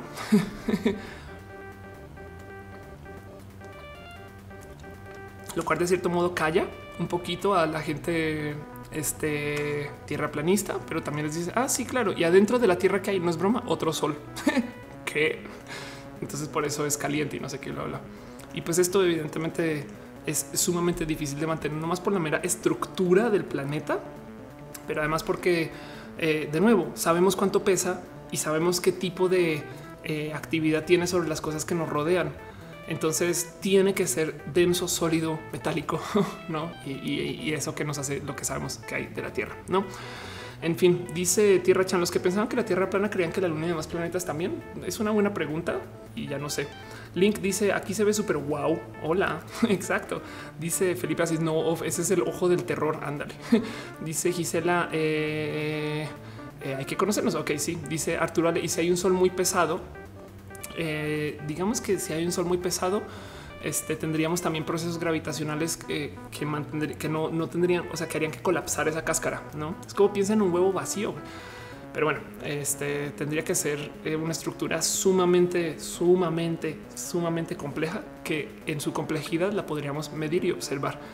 Y entonces está el caso de hoy, pues ya lo saben y no nos dicen por, por, pero por qué no? Además, a, sabiendas que la ciencia es libre para una cantidad de personas. Pero bueno, eso es un poquito lo que les quería platicar hoy acerca del tema de ciencias. Em, nada más les quiero eh, hablar un poquito acerca de mi show y las cosas que estado pasando esta semana, porque em, igual y no mucha gente lo sabe. Bueno, espero que ya a esta altura ya esté más claro, eh, pero mm, aquí está. Está muy divertido que de repente comencé a hablar de este tema y mucha gente me dijo, ay, yo no tenía la más mínima idea. Soy comediante. Es algo que hacía de lado, ¿no? ¿Por qué es? Porque soy comediante. Esto, esto justo lo que les quería eh, compartir. De hecho, un canal que se llama La Explicatriz, el canal, eh, la neta, hasta me da pena compartir aún todavía, pero porque tiene cosas em, pues muy desde el aprender, ¿no? Estoy, estoy subiendo material que yo, la neta, neta, eh, pues me da pena en su momento decir y presentar, pero pues en últimas es lo que me hace quien soy, ¿no? pero es este canal explicatriz. Acá trato de subir todo lo que tenga que ver con mis videos. Em, y el cuento es, y yo creo que lo he contado también varias rojas. Yo comencé a hacer arte de escenarios porque yo decidí ser youtuber en algún momento en mi carrera. Aún hoy, pero no ayer, ayer alguien me preguntaba, oh, pero ¿por qué te fuiste de Platzi? Y yo, güey, fue hace un año y medio y me siguen preguntando este tema. Y lo que pasa es que cuando yo estaba en Platzi, pues yo estaba llevando marketing con ellos, pero ya quería aventarme a hacer lo mío. Y yo no quería ser esa vieja que subía a YouTube y no tenía de qué hablar y no sabía de qué hablar y no tenía temas y no se podía organizar y peor, no podía hablar en público. Y yo sé que pues, la mitad de los youtubers es verlos formarse, vivir con ellos, compartir con ellos. O sea, no estoy peleada con los contenidos de los otros, saben? Eh, no, me puedo quejar de lo que ha hecho wherever. Yo no es como también güey, le están cambiando sus cosas, pero yo no quería ser esa persona porque yo ya tenía una trayectoria de vida de aprender a hablar en cámara y estas cosas. Y yo decidí aprender a subirme al escenario, a platicar y a como a quitarme estos miedos de plática en público, estas cosas y lidié con esos miedos también por esto de ser una persona abiertamente transgénero y fue espectacular. Entonces hice show em, la semana pasada. Entonces, de nuevo, vengo, voy a volver a hacer show el 3 de marzo. Voy a estar, eh, voy, a, esforzarme para ir a Bogotá para la última semana de marzo también. Entonces, atentos con eso y sería bonito vernos allá. Pero, pero quería como platicar un poquito de eso Em, y dice, y, no sé, digo, hay gente ahí que me decía que me ven roja. De hecho, veo aquí está María Lascurain. Eh, dice eh, que cuando fue eh, antes estaba Michelle Rodríguez, claro. Y es que esa era otra cosa. Mis shows antes, esto está en explicatriz. Mis shows antes tenían un chingo de gente que yo subía al escenario. Güey. Hay un show en particular, a ver si lo encuentro acá rápido, que tuvo, no les miento, eh, creo que ocho personas en el escenario, una cosa así. Estaba cucú, güey Em, a ver, a ver, aquí está. Entonces, esto es lo que tengo la explicatriz. Vean eso. Ok, en el escenario hay una, dos, tres, cuatro, cinco, seis personas. Y, en esta toma en particular, ¿dónde está Off? ¿Dónde está Ophelia? Güey, ¿dónde? No, esto aquí estamos haciendo impro eh, y pues se juegan escenas y fue muy divertido, fue muy bonito.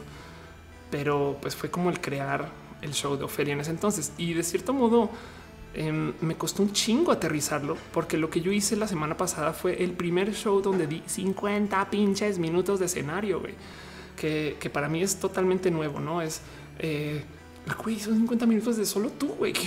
Eso está muy cucu. Voy a tratar de subirles el video de estas cosas. Em, dice eh, Tico, mándame tus orejitas por ser bien entrega a Colombia. Búscalas en Amazon o en Colombia tienes Mercado Libre. Te lo juro que ahí están. Dice Juan Carlos, eh, ¿realmente hace falta talento de stand-up en México? Sí, sí, de hecho sí. Es más, em, esto creo que ya lo había mencionado en otro show en particular, donde he hablado, todavía lo tengo acá, disparen el humorista. Em, el tema del rubro de la comedia es que eh, la comedia es una investigación de los límites de dónde se puede hablar y dónde no. Entonces es muy necesario tener comediantes. Em,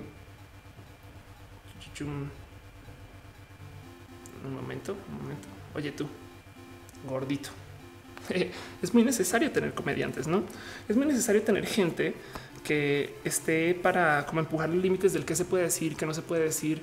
Eh, sí, Matos está así rasque está tallándole por allá atrás.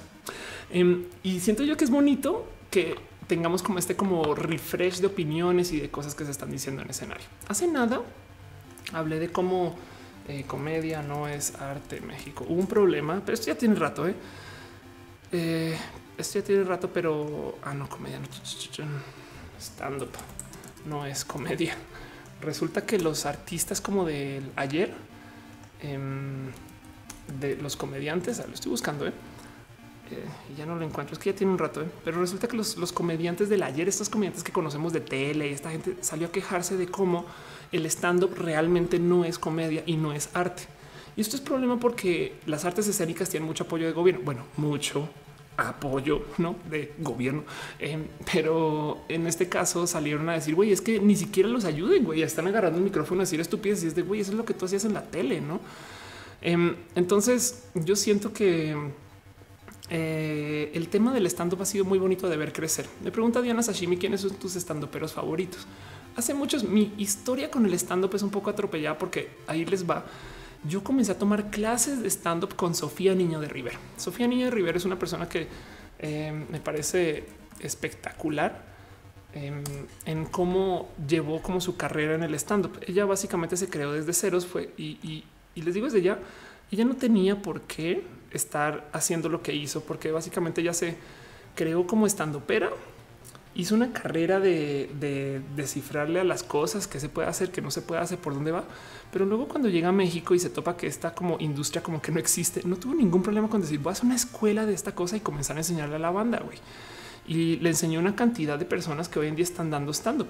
Em, de hecho, yo comencé mis clases con Raúl, con Raúl Meneses, que es muy divertido porque Raúl es re chaparrito, güey. Entonces siempre le digo y le, he hecho la propuesta como nueve veces, güey. Oye, Raúl, em, ya cuando hacemos un show donde eh, presentes tú luego yo y que se llame eh, comedia de altura, no?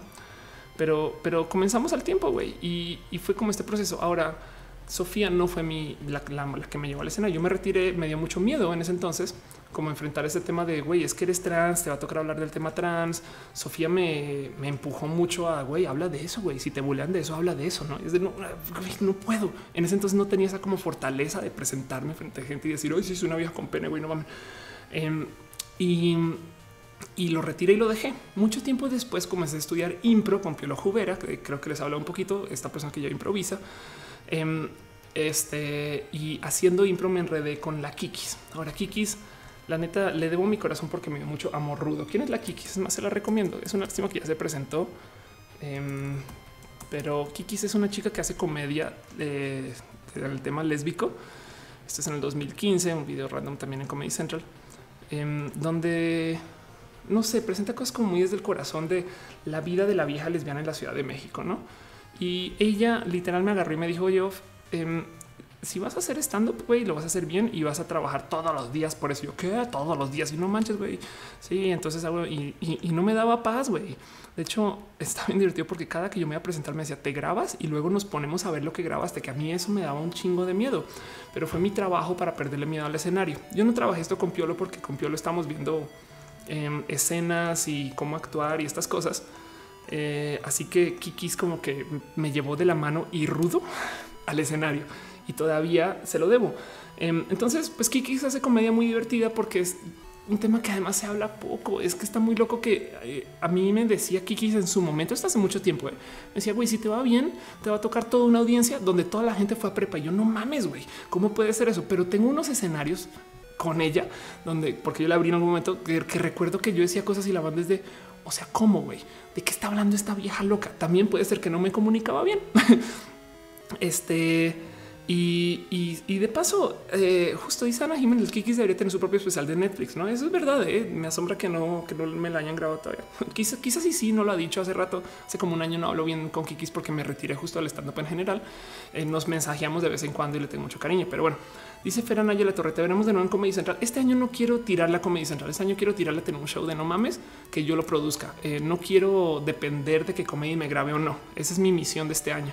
Shofis González dice, ¿tienes pensado hacer show en otros, estados? Sí, en Tijuana, el 17 creo que es de marzo.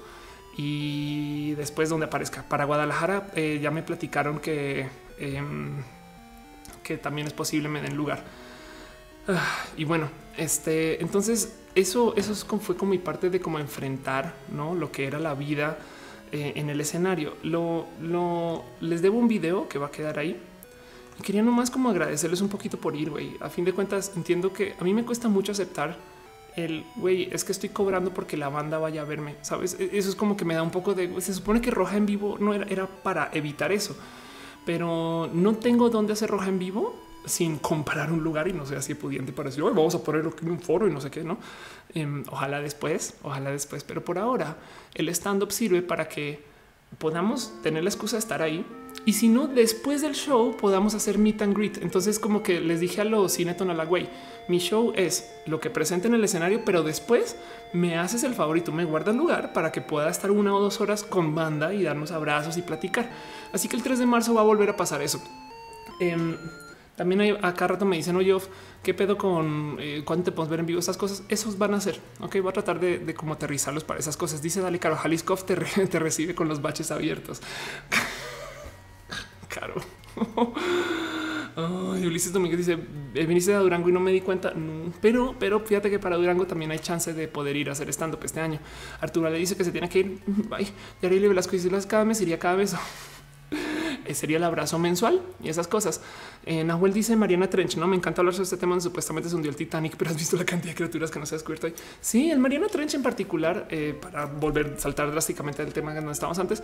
El Mariana Trench es un espacio donde no se ha investigado mucho, que está aquí en la tierra y básicamente es un hoyo inmenso donde hay agua y nadie sabe hasta dónde llega. En fin, Rick dice: Me encantaría conocerte. Ven el 3. Em, dice Obra Marte, me encantaría convivir contigo. Ven el 3. Este Cecilia Meléndez dice que tenemos que hacer para verte en Baja California. De hecho, Caro estaba haciendo algo para, bueno, en fin, eh, JF dice va a ser la marcha en Guadalajara. Eh, posible. Eh, tengo que organizar bien si, bueno, a veces, o sea, la gente, por ejemplo, en Monterrey me dijo, te traemos, güey, wow, qué chingón. En Guadalajara solamente si, si, si puedo, literal, así. a Querétaro sí quiero ir. tengo una amiga que está allá y definitivamente me tenía apuesta. Y Aaron David dice, el Triángulo de las Bermudas. No, no, la Mariana Trench está en otro lugar y así es otro desmadre porque es que es muy profundo. Entonces no tenemos la tecnología para ir allá abajo sin em, armar un desmadre científico. Bueno, en fin, Brujumel dice, te traer los caos chingón. Oaxaca, eh, debe conocer Oaxaca, punto. Irapuato también. Nahuel dice, probable que vengas a Argentina. Güey, me moriría por Argentina. Te digo algo, Nahuel. Eh, Argentina tiene un nivel de comedia, pero por los techos, güey, y me moriría más bien del miedo. güey, es que allá son muy exigentes. bueno, en México también, pero, pero es que mi comedia es mexicana, güey. Yo digo cosas, este, eh, no sé, digo chinga tu madre en el escenario. En, en Argentina no van a entender eso. Ah, puede que en Colombia, puede que en Colombia, en Colombia digo este eh, triple hijo de puta. Hashtag he sido baneada de Twitch. Mm. Dice Diego Herrera en la laguna de Guatavita tampoco se logra llegar al fondo. ¿Qué? Ay, eso tiene que ser una leyenda urbana. Bueno, pero porque nadie, bueno, mucha gente va a la laguna de Guatavita, pero tiene que ser, o sea, tenemos que tener la tecnología para llegar al fondo, solo que no hay motivo para aplicarlo. En Chile también, yo estoy muy dispuesta. Miren, para la gente que quiere llevarme lugares etc., hablemos por eh, mail si tienen como foros etc pero por ahora lo que yo tengo es Tijuana, quizás Bogotá y prometo que va a trabajar en eh, pasearme mucho y, tratar de hacer el stand up en donde sea y así. Dice crea la TV 15 eh, de marzo en Tijuana, eh, Triángulo Mexicali. Hay un evento que se podría proponer desde fin. Wow, qué bonito. Em, pues sí, el, de Tijuana es, es, como es el fin de semana del 15, que creo que es el 17 y todavía no lo he cerrado. Entonces apenas esté, adivinen dónde lo voy a avisar y esas cosas. Pero bueno, en fin, ¿qué estoy hablando yo en mi comedia? Para los que fueron, pues gracias. Eh, también es un pequeño catarsis de güey, esto soy yo y estas son las cosas que me han molestado en la vida y las hablo desde el humor. Y eso es también yo creo que porque la pregunta era, ¿vale la pena tener comediantes? Eh, sobre todo estando, pero sí, güey, el estando es yo creo que eh, el Twitter, si quieren verlo, de la comedia situacional.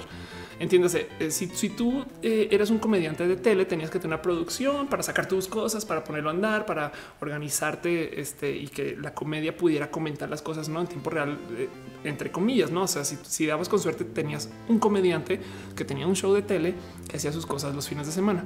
El stand up es es chamba, güey. El stand up es difícil de escribir comedia y más difícil que sea efectiva pero el stand-up requiere de muy poca producción, un dude, un micrófono y actitud, ¿no? Entonces ayuda a que se comuniquen las cosas más rápido eh, y se trabajen como que los temas que merecen trabajo con más velocidad. No es como güey, tenemos que hablar del metro, güey, está roto, pero no vas a una cosa es salir, esta chinga tu madre, no sé qué, esto no funciona, las cosas no conectan, no sé qué. Otra cosa es decir, güey, estoy cansada que en el metro no hagan vagones para gente alta porque me está dando dolor de nuca, güey. No sé, sabes, con como chistes que en últimas te están dando las netas, pero no. Y es que, eh, ¿por qué funcionan los shows de noticias? con comediantes, no estoy hablando de en los casos estadounidenses Colbert Report y este el Daily Show o en el caso mexicano tenemos a Chumel, no que opinen lo que quieran. El cuento es que el periodista tiene un modo muy específico de comunicar que de paso lo estudié por mucho tiempo, eh, que es, eh, es como la ciencia estoica del suceder. No es esto pasó, no? Y tiene el problema que eh, uno a los noticieros le están pidiendo que sensacionalicen todo, pero dos, entonces están obligando a que los periodistas den noticias de cosas espectaculares y de cosas no tan espectaculares con el mismo tono no te van a decir sin miedo. Eh, Donald Trump eh, eh, disparó hoy, no sé, un intento agresivo contra la gente del norte de México por culpa de X o Y evento que escaló hasta esta situación. Y luego te van a decir el huracán que va a pasar por las Bahamas va a causar tantos daños. No sé qué de no mames, güey. Son cosas este, que igual y merecen un tantito de respuesta, pero es que los noticieros periódicos, los centros de comunicación formal decidieron deslindarse y esto por, por estándar, no? Esto es, esto es, que así siempre ha sido, pero decidieron deslindarse del darte a ti la opinión y el que pensar. Eso está bien de un modo, pero entonces obligatoriamente eh, no, no, le dan prioridad a un tema y otro porque tampoco se supone que tienen opinión. Me explico. Es que el cuento es, oh, sí, claro, no, los periódicos son este, neutros, no, güey, no, claro que no. Entonces, los cómicos que presentan noticias, si se fijan, la estructura es esta es la noticia, esta es la comedia para que aceptemos las cosas pinches rudas de la vida y esto es lo que nosotros pensamos que ustedes deberían de pensar. Por eso hay gente que les chocan los shows de comedia de noticias, porque es de güey, yo no estoy de acuerdo con que tú me digas que nos ríamos de Peña Nieto, porque a mí el güey me parece que se hizo cosas bien. No estoy hablando por mí, estoy hablando por una persona este, hipotética.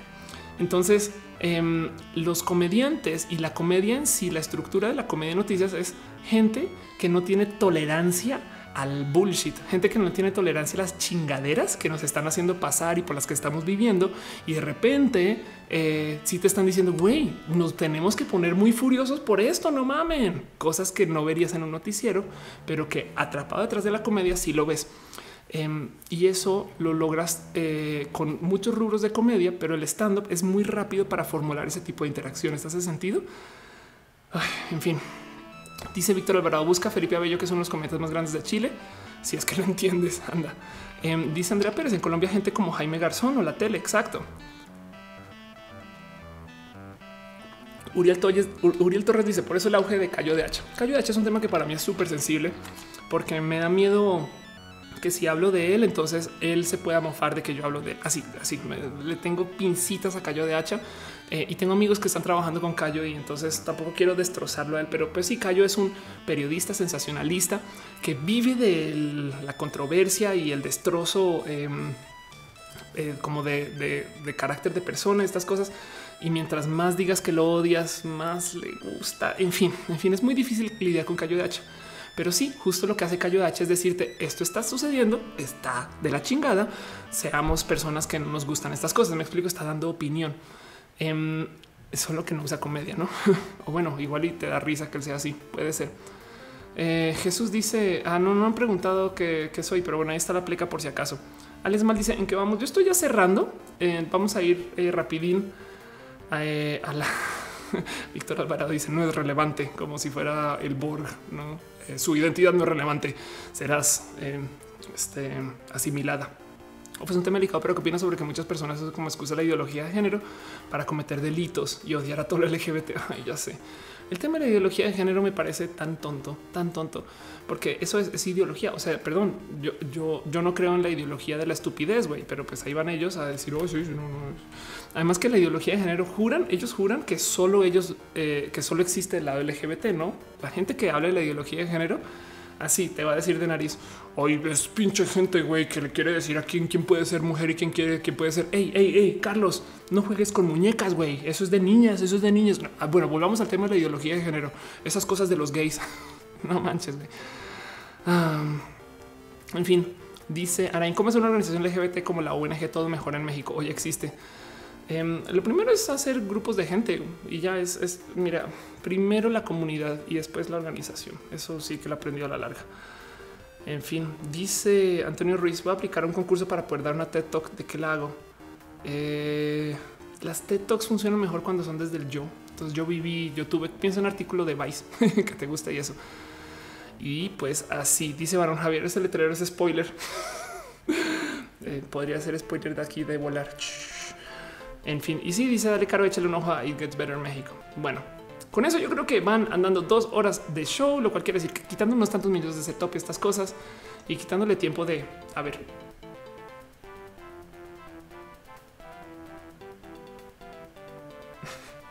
de Matú. Vámonos a una sección que me gusta llamar Pregúntale a Ofelia. Básicamente es un, todas las preguntas que no respondí a lo largo del show. Aviéntemelas, aviéntemelas, díganme qué pedo, qué quieren saber, qué les gusta, qué no les gusta. Eh, les digo desde ya, no puedo responder a todo.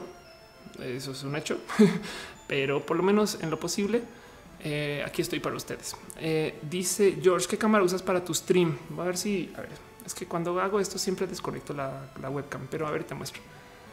El setup del stream de Ofelia. Mm, mm, mm, a ver, voy a tratar de Ok, primero que todo, esto es una consola de audio Yamaha, es de dos canales y acá tengo un micrófono eh, que usa energía Phantom y aquí está el cable de audio que lleva a un celular y el celular tengo Muki, que es un sitio que pone música eh, en MIDI, ¿no?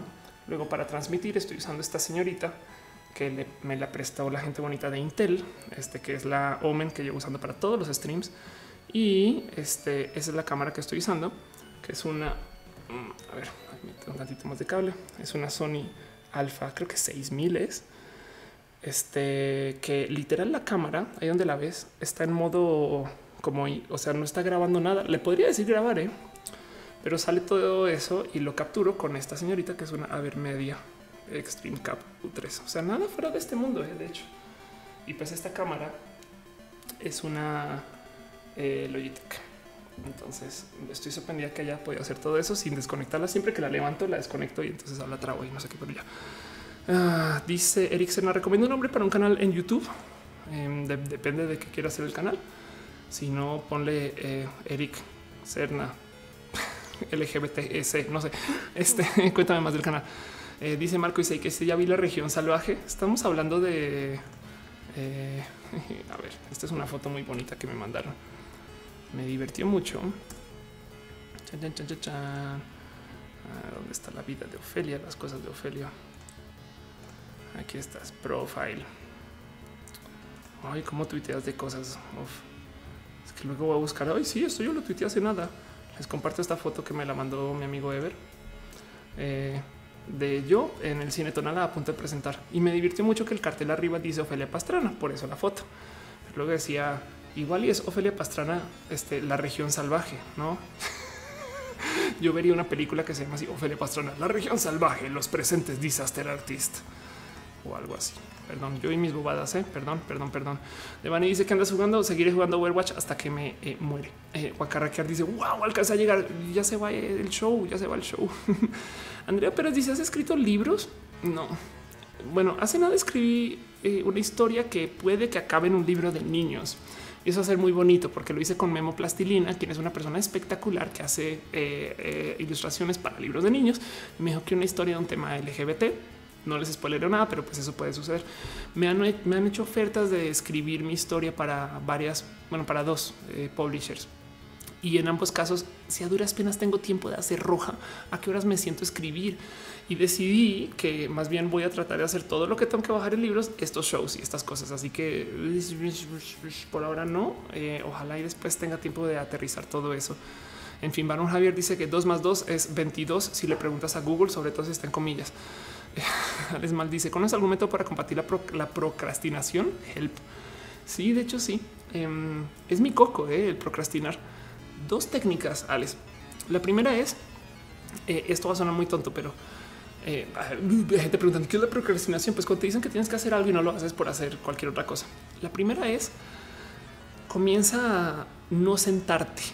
Esto suena rudo, pero es el momento que tú te sientas, o sea, eh, la procrastinación es eh, las cosas que ya que te sientas entras en ese modo automático de voy a y además que somos bien tontos, no es como de ah, como rutina. Tengo que siempre que como veo un episodio en Netflix de algo, entonces tienes que comer y ver Netflix que te traga unos 40, 50 minutos de algo cuando comer pudo haber sido 20 minutos, no o menos.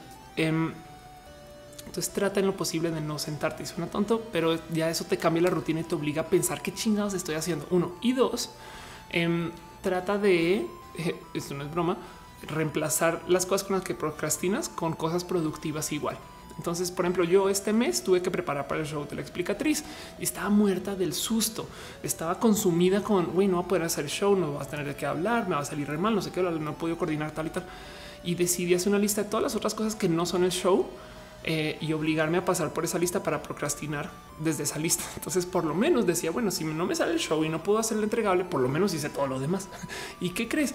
Hice todas las cosas que tenía pendientes. O sea, tengo videos grabados de diagnosis como por un mes y medio que ya van a ir saliendo y va a estar muy bonito. Em, mientras que eh, Roja igual lo logré sacar al puro final. Eh, espero que eso ayude. En fin, dice Andrea, pero es tu mente es tu enemiga muchas veces. De hecho, mi cuerpo es mi enemigo. Mi cuerpo siempre hace cosas que yo digo, pinche cuerpo, güey, ¿quién te dijo que hagas esas cosas? Fernando Bernal dice, ¿cómo conociste a tu novia? Noelia. Eh, la conocí en Twitter, así literal. Y dije, güey, me carre bien esta vieja y comenzamos a hablar por DMs y literal un día fui a verla y seguimos hablando. Dice José Juan Mota, divide tareas grandes en pequeñas tareas para poder, para poder lograr los, deadlines. Eso también, eso es verdad. ¿eh? Filadelfo Pérez dice, ¿no sería mejor siglas para referirse a lo trans diferente de LGBT, así como la bandera es diferente? Wow. El tema es que con el pasar del tiempo vamos a tener más test, porque más vamos a atravesar más cosas, no es broma. Les prometo que vamos a atravesar más temas que van a pedir su propia visibilidad. Vamos a seguir añadiendo letras y no pasa nada.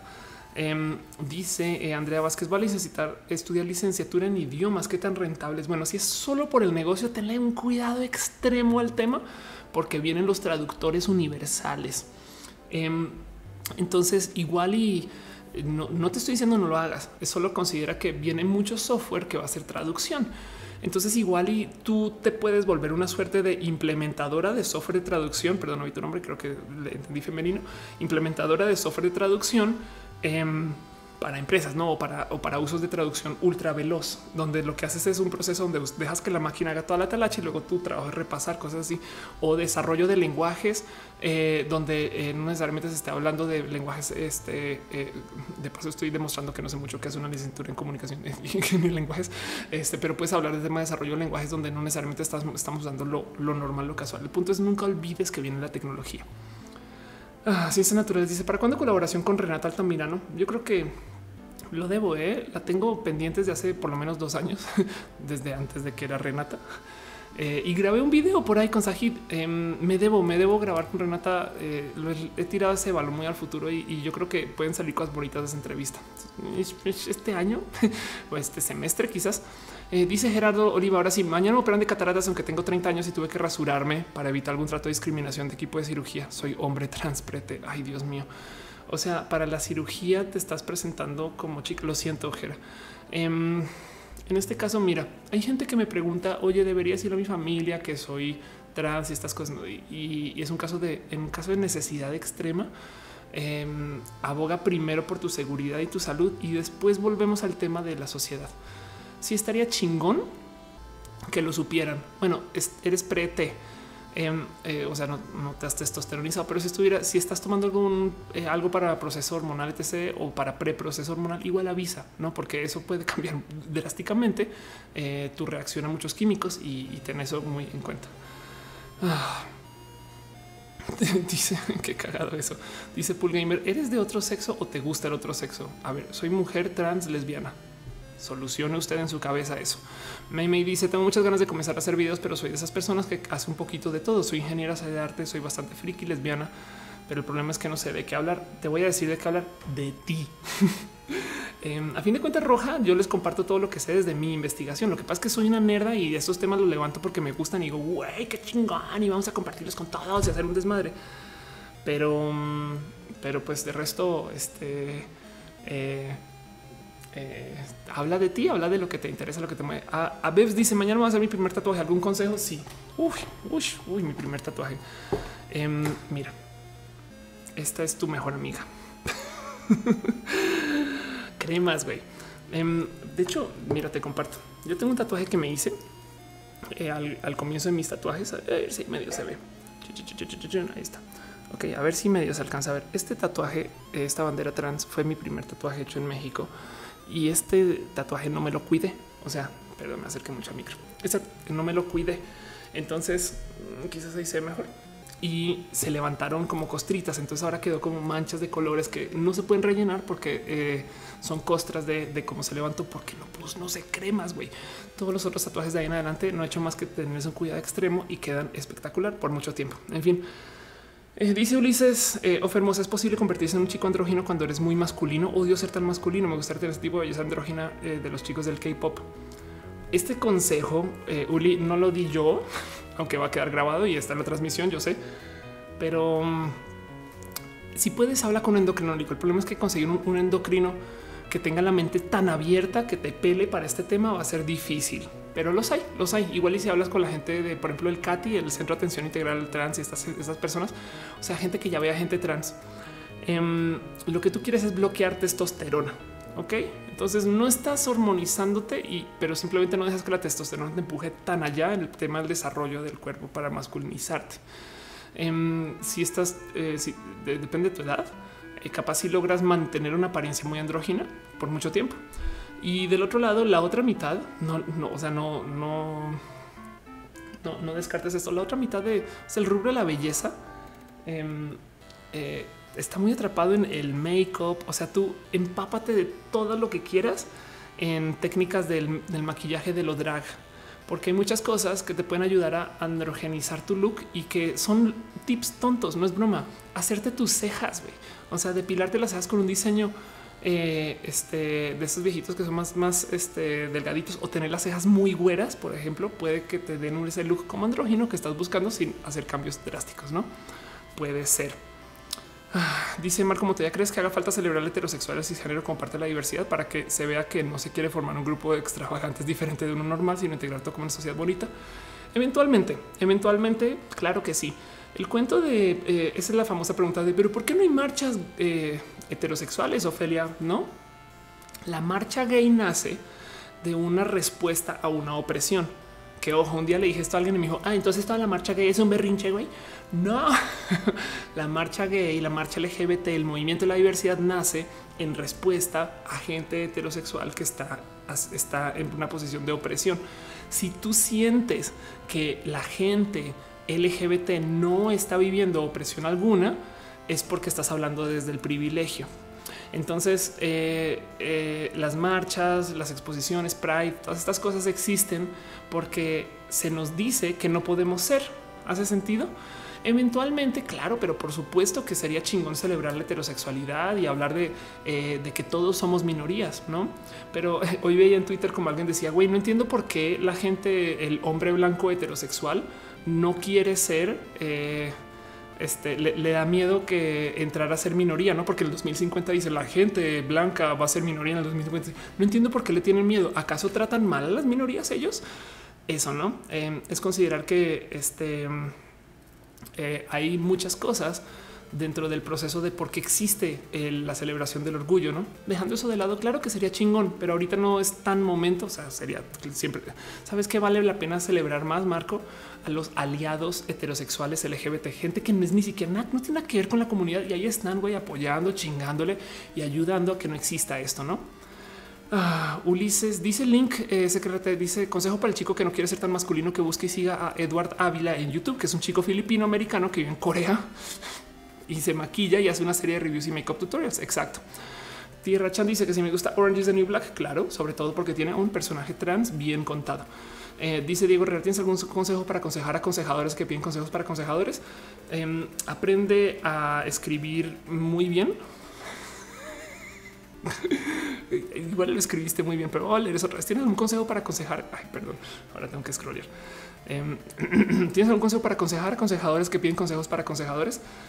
Em, mi consejo sería aconsejate. Perdón. Eh, dice Jun y consejo para ver más femboy. Todo lo que hablé acerca de ese tema de la androgenización es que a ver, las transiciones me lo echan en cara todo el día. ¿eh? Hay gente que me dice, güey, Ofelia, a ver, ¿cómo puedes hablar en pro de la diversidad si las viejas trans invisibilizan eh, la gente que no es binaria? O sea, las viejas trans también son igual de opresoras porque dicen que la mujer tiene que ser mujer con todo, mujer, mujer. No, y no, no, no, no, no, no. Eh, lo he dicho varias veces. Soy binaria más no binarista. No, yo no obligo a que la gente tenga que ser así para que se le considere mujer. No dejando eso de lado.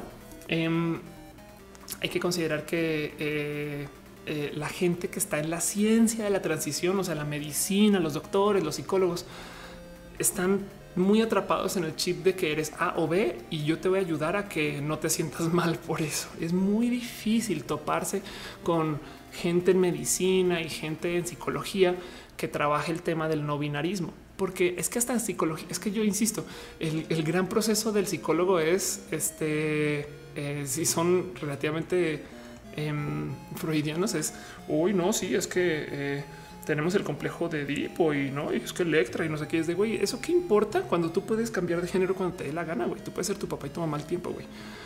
Ah, en fin, dice Uriel Torres, bloquear texto. Entonces, claro, ¿por qué no se trabaja esto más normalmente? No, pues primero que todo, porque bloquear texto sí puede llevar, por ejemplo, a complicaciones óseas, o sea, no lo puedes hacer de por vida.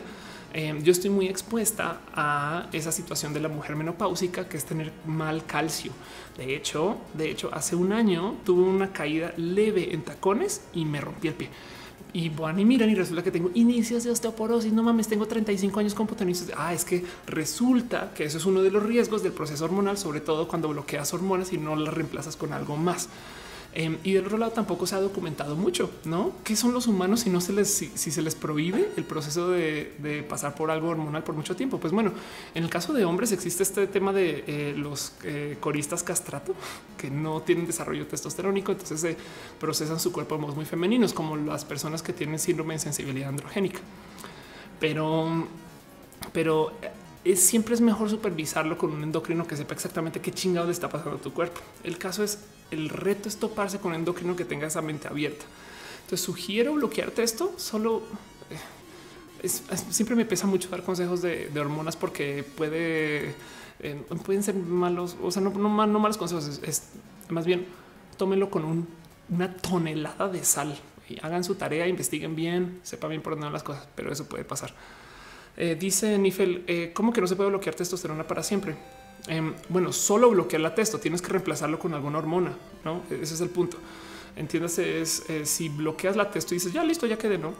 Em, y de paso, el único proceso, como si eres una persona que se le asignó hombre al nacer, el único proceso que te va a bloquear la testo infinitamente va a ser pasar este, este, ahora se me fue la palabra, güey. Eh, te tiene que extirpar los huevos. Perdón, perdón, perdón, perdón, se me olvidó el nombre de, la cirugía. Em, porque no más tomar pastillas para bloquear esto, si eh, solitas te eh, dejaran sin producción, entonces ya no tendrías que pasar por la cirugía. ¿Hace sentido? En fin, este los quiero, güey. Huevos, huevos, tectomía. ándale, gracias. Gracias. Dale, caro, me, caro aquí ya perfecto. Una orquiectomía bilateral. ¿Por qué le llaman bilateral? Porque son dos, caro. o porque este la hace un doctor y luego llega otro doctor del otro lado y compara y dice, hoy te quedó chingón, güey. Ricardo Isaac Ventura Meneses dice, oye, ¿dónde me recomiendas buscar para encontrar oportunidades de ilustración de libros? Y así, uy, Ah, ¿Quieres ilustrar en libros, güey? Eh, yo creo que eso es cuestión de buscar a los mismos eh, editores que estén detrás de los libros eh, o hasta los autores mismos. Entendí bien lo que estás buscando hacer. Em, dejando eso de lado, mis amigos artistas que mejor les va son ávidos usuarios de Instagram. es un pésimo consejo, pero mis amigos, este, caricaturistas, ilustradores, están todo el santo día publicando en Instagram. Eso, en fin. En fin, dice darle caro que se llama así porque retiran los dos. Exacto. Eh, Caso Tuca dice hablemos de relaciones a distancia de una gira por Sudamérica. La explicatriz. A ver, Caro me dice hablemos de relaciones a distancia. Tengo novia y de una gira por Sudamérica. La explicatriz, lo cual me deja la duda. Estamos hablando de un potencial secuestro y entonces yo le voy a tener que decir a mi novia que vas a tener relación a larga distancia. Em, he pasado por suficientes relaciones a larga distancia en la vida como para saber que son dificilísimas, güey, dificilísimas. Es más, solo funcionan cuando hay un plan para volver. Tanto que yo ya tengo así metido en mi cabeza como este, esta respuesta robótica em, de, güey, si es relación a larga distancia y no hay plan para volveros a ver, se acabó esa relación, güey, ya, ya, aprendí, ya, ya tengo 35 años, ya pasé por suficientes de estas, güey, este, no quiero volver a saber de aquello. Em, pero las relaciones a larga distancia hoy en día son re fáciles porque tenemos mucho software tenemos Skype para hacer llamadas. Em, de hecho, yo uso una aplicación con Noelia que ella vive en Toluca, yo estoy en la Ciudad de México, em, donde hablamos como si fuera nuestro WhatsApp privado y es bonito porque tienes como un nicho no para tu relación. Entonces eso, también ayuda mucho y evidentemente también tienes este tema de eh, eh, poder compartir desde las redes sociales y demás. Entonces es bonito, em, es fácil, pero aún así el tema de las relaciones a larga distancia para mí es un poco así de bloqueo mental, no ese tipo de cosas. Y ya dice Lukinomoto, todas mis relaciones a distancia han sido fracasos. Eh, justo, yo creo más bien que las relaciones a distancia en mi cabeza son este, relaciones en pausa, no? porque, porque si es eternamente a distancia, em, hay momentos donde simplemente la comunicación no está. Entonces tú o aprendes a estar solo o sola o, o la sueltas y eso, eso puede ayudar a que las cosas operen mejor. En fin, bueno, me están preguntando qué opino de New York. Hace muy poco de New York y eso que me invitaron a entrevistar la cena y decidí ir. Ángel Ríos dice amor de lejos es de pendejos. No siempre, no siempre, no siempre, pero sí. Es que también, por ejemplo, es que, a ver, sentemos bases un poco con el tema de la relación a distancia. Yo soy una vieja heteronormada, güey. Em, además, soy bien pinche niri, lloriquetas, güey, jodona, eh, con una cantidad de, temas de, hasta de potencial codependencia y con problemas muy únicos que siento que no le puedo comunicar a muchas personas, güey. Y, en eso no, es como que diga, hoy sí, voy con mis 16 otros amigos que entienden. No, nadie entiende qué pedo menos, justo, ¿no? También le asigno mucho peso a mis relaciones por eso. Em, porque una persona que tenga esta madurez para poder llevar una relación, por ejemplo, poliamorosa, capaz y la relación a larga distancia le queda re fácil, güey, porque hasta facilita procesos de acercar y hablar estas cosas, no puede ser, no? Eso, eso hay que tenerlo también presente. Em, una persona que eh, use de su relación para su, eh, eh, digamos, desarrollo, no necesariamente es de lo sentimental, pero es de lo personal capaz si le va bien con una relación a larga distancia. Me explico también, no hay que asumir en absolutos, ¿no? Y en últimas, si es así de sólida la formación que tienes con tu pareja, deberías de capaz y poder aguantar una de estas, ¿no? no, o sea, en últimas es, pues sí, güey, es, yo entiendo, si tú entiendes por qué esa persona está donde está, también le das un, güey, pues qué chingón, que vaya y haga eso y yo apoyo eso y en eso yo me voy a echar la chinga de saber que no siempre vas a estar, ¿no? Ese tipo de cosas. Em, pero bueno, dice Andrea, pero estuvo en cross con una chica trans no binario, espectacular.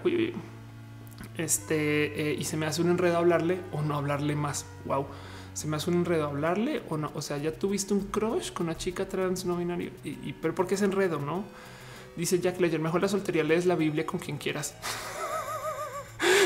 ok.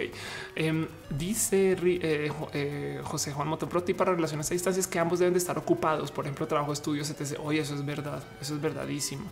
Sí, la verdad es que mire, si lo ven de cierto modo, las relaciones como las llevamos hoy son tantito a, a distancia, hasta con nuestros amigos y con nuestra familia.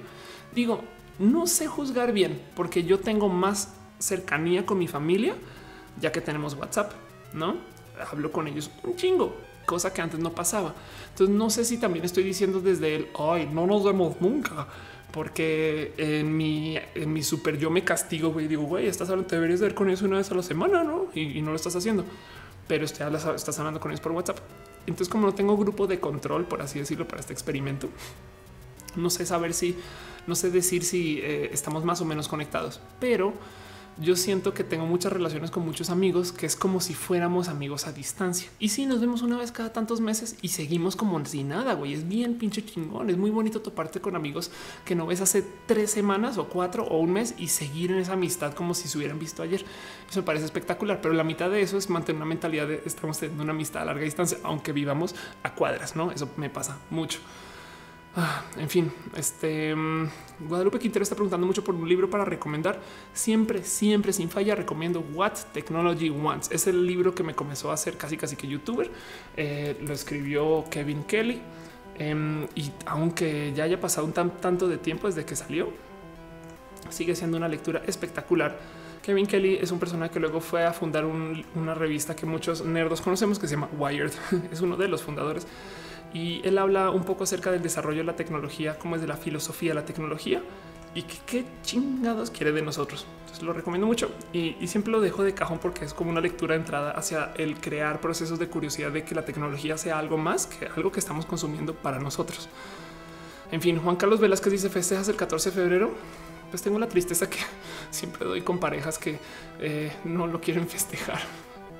Entonces este año tengo, tengo altísimas esperanzas de que vaya a tener una relación, de que celebre el 14 de febrero, pero si en mi cabeza sí lo, sí lo celebro.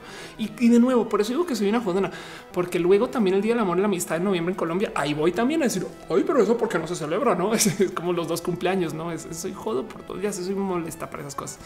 Israel González dice, quiero emprender algún consejo. Los consejos de cajón para emprender son, aviente el producto en chiquito, uno en particular y luego crece desde ahí. Y la otra es el producto va a estar feo. Todos los bebés nacen feos, horribles, hediondos.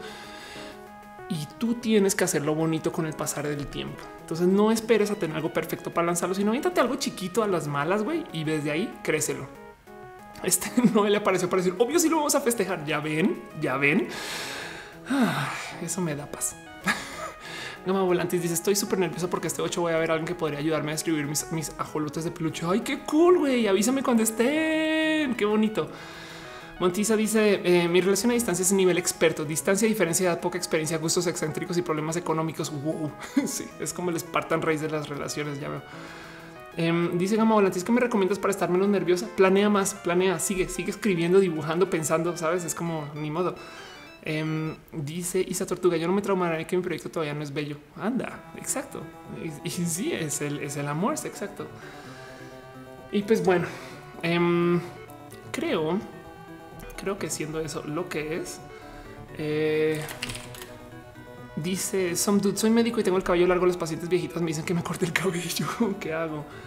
Em, yo, eh, ver, o, sea, como, pero siguen yéndote a ver, no? En últimas, mira, eso me cuesta un chingo de peso, ¿no? Pensar que es un eh, igual y a lo mejor pierdes chamba si no te normas, pero el pedo es si estás infeliz o triste o, con disgusto, eh, vas a hacer tu trabajo peor. Me explico.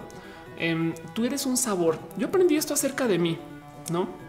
Tú eres un sabor, güey. No le tienes que gustar a todo el mundo. Este dicho colombiano que es más como nadie es monedita de oro para gustarle a todo el mundo. Y aún así, seguro me encontraría a alguien que no le gustan las monedas de oro. en fin, em, tú eres un sabor, güey. Entonces, eh, tú sigue con lo tuyo y haz que tu trabajo hable por ti más allá.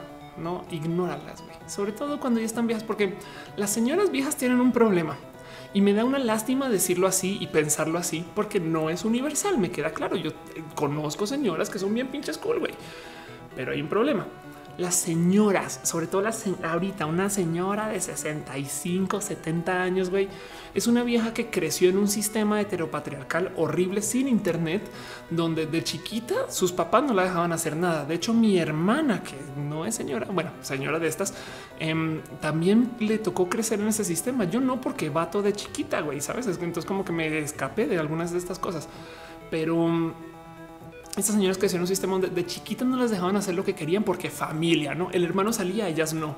Luego resulta que sus familias decidían dónde iban a vivir, dónde iban a estudiar estas cosas. Ok, luego su novio domina sus vidas, luego su esposo domina sus vidas y entonces llega un momento donde tienen hijos y ahora sus hijos mandan, güey. Y entonces ellas todavía no topan como con esta libertad, güey. Muchas no se educaron, muchas no tuvieron acceso a una cantidad de cosas, güey. Claro que por eso es que hay tantas señoras amargadas, güey. Es de no mames, güey una vida de chingas. Eh, este, y ahora de repente resulta que. Y entonces, cuando salen de sus hijos y están en sus divorcios y no sé qué, ahí por fin encuentran una situación de qué soy, qué hago, eh, que me gusta, no estas cosas. hay muchas señoras, señoras ahorita que son señoras que también traen como eh, como una amargue de vida rudo. Y eso es teoría muy personal. No hay por qué creerlo. No, evidentemente ya, ya sabes, como digo, que cualquier cosa que yo hable en este show, tómalo con un kilogramo de sal. Pero, pero también es ah, todo esto para decirte no le peles tanto a las señoras que pueden estar un tantito amargadas porque la vida no les ha sido este, fácil dentro del heteropatriarcado. Hashtag teorías avanzadas de Ofelia, pero bueno. Este dice Fernando, así es mi tía.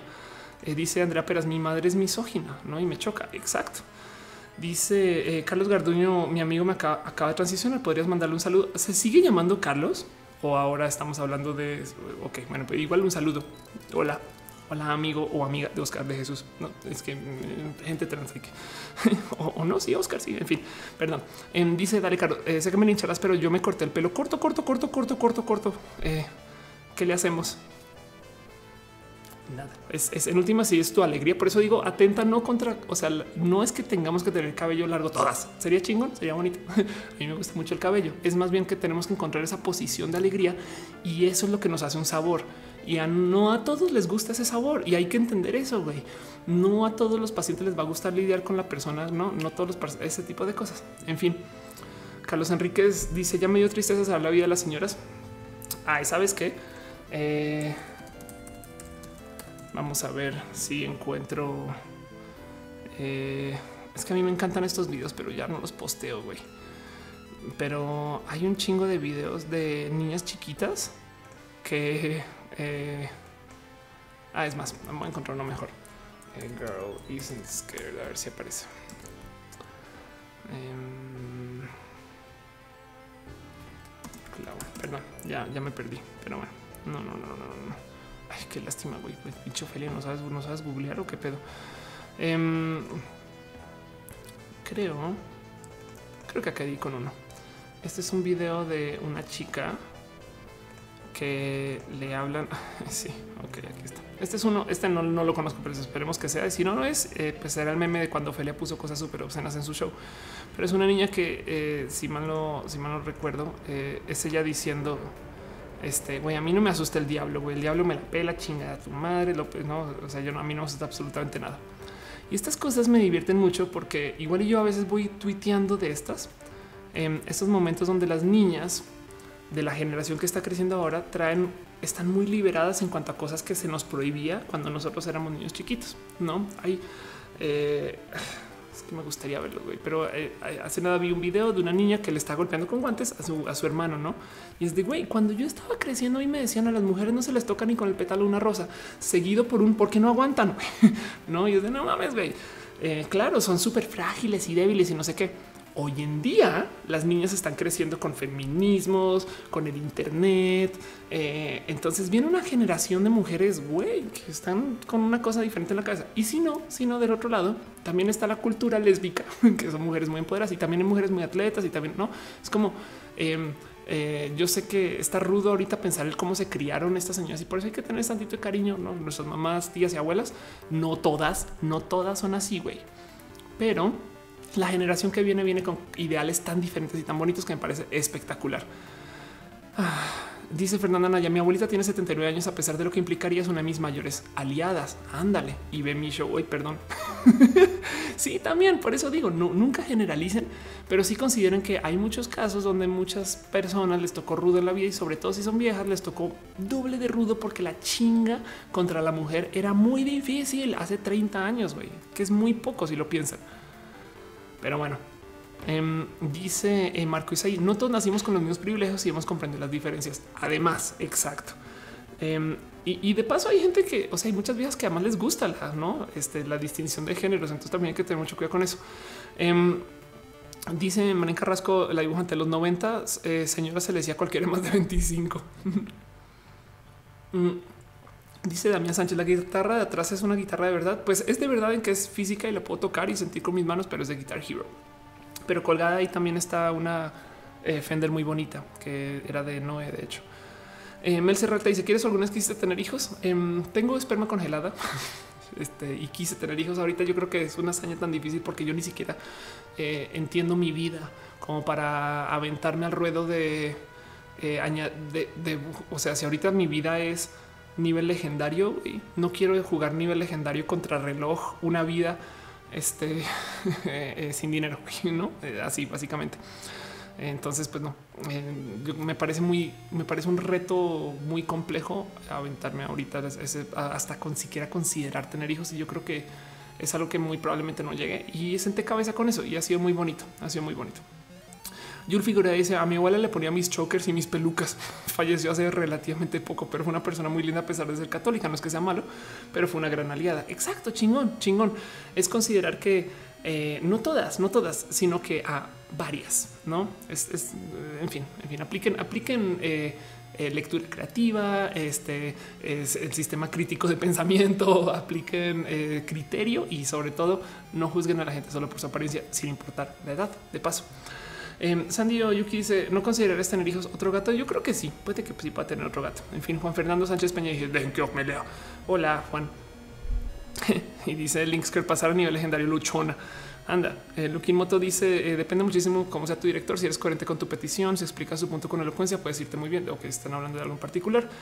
Eh, y dice eh, vi tu video sobre el gender queer, pensé en Anoni. Eso lo dice Byron, cantante transgénero que decide mantener su apariencia masculina y voz grave, pero entre más diverso, menos reemplazable te encuentras. De paso, eh, es, es, es, que a ver, voy a cerrar con esto eh, acerca de la diversidad y ya para cerrar tema, porque ya vamos al aire dos minutos, dos horas, 38 minutos. Eh, y lo he dicho 100 veces, perdón, yo sé que lo han escuchado mil veces. Caro, Caro ya sé que ya está cansada de que yo lo diga, no lo dudo, pero Em, la idea no es borrar etiquetas, sino borrar la discriminación por ellas y podernos echar encima cuantas etiquetas sea posible, güey. O sea, yo no quiero dejar de ser vieja trans porque hoy todos somos humanos, entonces nos presentamos como humanos. Hola, soy humano, ¿cómo vas humano? Muy bien, humano, todo bien, humano. Ay, qué bueno ser humanos en conjunto. No, güey. Yo quiero ser una vieja trans colombiana, este, con orejas de elfo. ¿Me explico? quizás transespecie y, y quizás este eh, con tres acentos y, no, yo quise echarme encima 16 este, etiquetas todas recrete mega creativas y que funcionen muy bien, este o no, eh, pero que sean mías, no? Y que la persona de al lado pueda hacer exactamente lo mismo y yo le asigne su respeto solo porque me lo pidió y ya no porque tengo que esperar a que cumpla con las reglas de la feminidad para poderle decir mujer, porque solamente la gente que no, güey, no. Este yo, quiero poder ser 10 mil cosas a la vez en vez de no serlas porque todos somos humanos, ¿no? Y en eso, pues claro que te hace una persona muy única poderte asignar etiquetas. En fin, ah, cierro con eso porque ya llevamos mucho tiempo al aire. Muchas gracias por estar acá. Em, ya saben que YouTube a veces le gusta, le encanta eh, no mostrar a toda la gente que está en la lista, pero vamos a despertar al gato una última vez. Muchas gracias, muchas gracias de verdad. Es un pasadito por acá a la gente bonita que está en YouTube. Alejandra Cañón, Alexandre Chávez, Andrea Pérez, Ara Inc. Bruhumel by Wrong.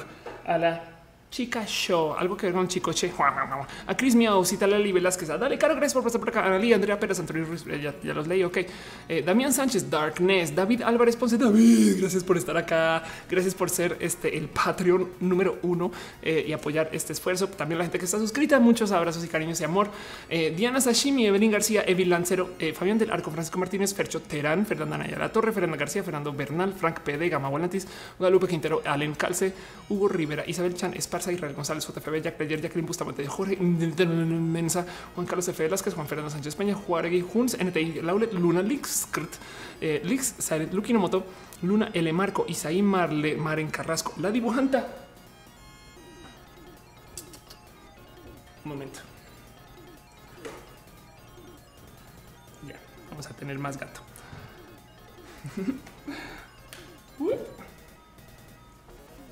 este show que sería sin Matu. ¿Por qué me giras, Matú? Muchas gracias a eh, eh, Rosel, Mel Serralta, Felipe Pastrana, Oscar Yáñez, Richie, Hermal, Roger Hernández, Andy Oyuki, Som Dude, Stephanie Peña, Tierra Chan, Tonatiu Barrera, Toño Trejo, Ucuba, Uriel Torres Hernández, Víctor Milchorena, Víctor BG, Yoni Karen, te amo, Yul Figueroa, Ángel Ríos y a Noelia, quien está aquí en el chat. Yo lo sé que sí. Si su nombre no salió, solo dígamelo, solo dígamelo. Muchas gracias a Shaspit que acaba de saludar y a la gente bonita que está en el Twitch. Se muñarse que no salió. Eh, muchas gracias. Nayali M me dice leo demasiado rápido. Me jodí. Es culpa de haber nacido en Colombia. Edgar Ricardo, un abrazo especial. Mario López, este eh, y Ricardo Isaac Ventura Meneses, Néstor Estrada, Adriana Delgado, Alexis Castro, Brian Cooper, si ahorita su nombre tiene así un albur rudísimo, lo voy a leer. ¿eh? Ana Noriega, este, Jessica Orgas. Acto seguido, gente cambiando su nombre a un albur rudísimo. Bueno, la gente bonita que está en Twitch, muchas gracias a Dale Caro. por hacer absolutamente todo. Eres espectacular. Pero también a Abs 01, Alex 2. Ay, Alex, no manches, estás desde Alemania, creo, o en Europa, por lo menos a Alex Malt, Alex Freysite, Freysite, a Sura Frost, Barón Javier, Darien 001, el Picasso. Muchas gracias a Eralets 7, el Gacera, Osea Gamer 01, Héctor Cele, Isa Tortuga y Israel Davila RDZ, Jaboncito, a la Edixel, Links, Mactabok, Marco Montoya, María Carlos 1, Mariel Lascurain. Qué bonito verte acá. Y muchas gracias también a Mohamed Pulido, Montisa 6, Rey Kai Shikane, a RN Guerrero, Rulo Rule, Tema Huaya, Último Cuatro Luna, Walfrex 1F09, Yumi Harris y a Ciencias Naturales. Y al gato. Muchas gracias al gato. Ay, a JFB. En fin, los quiero mucho, gente. Gente bonita. Nos vemos la próxima semana.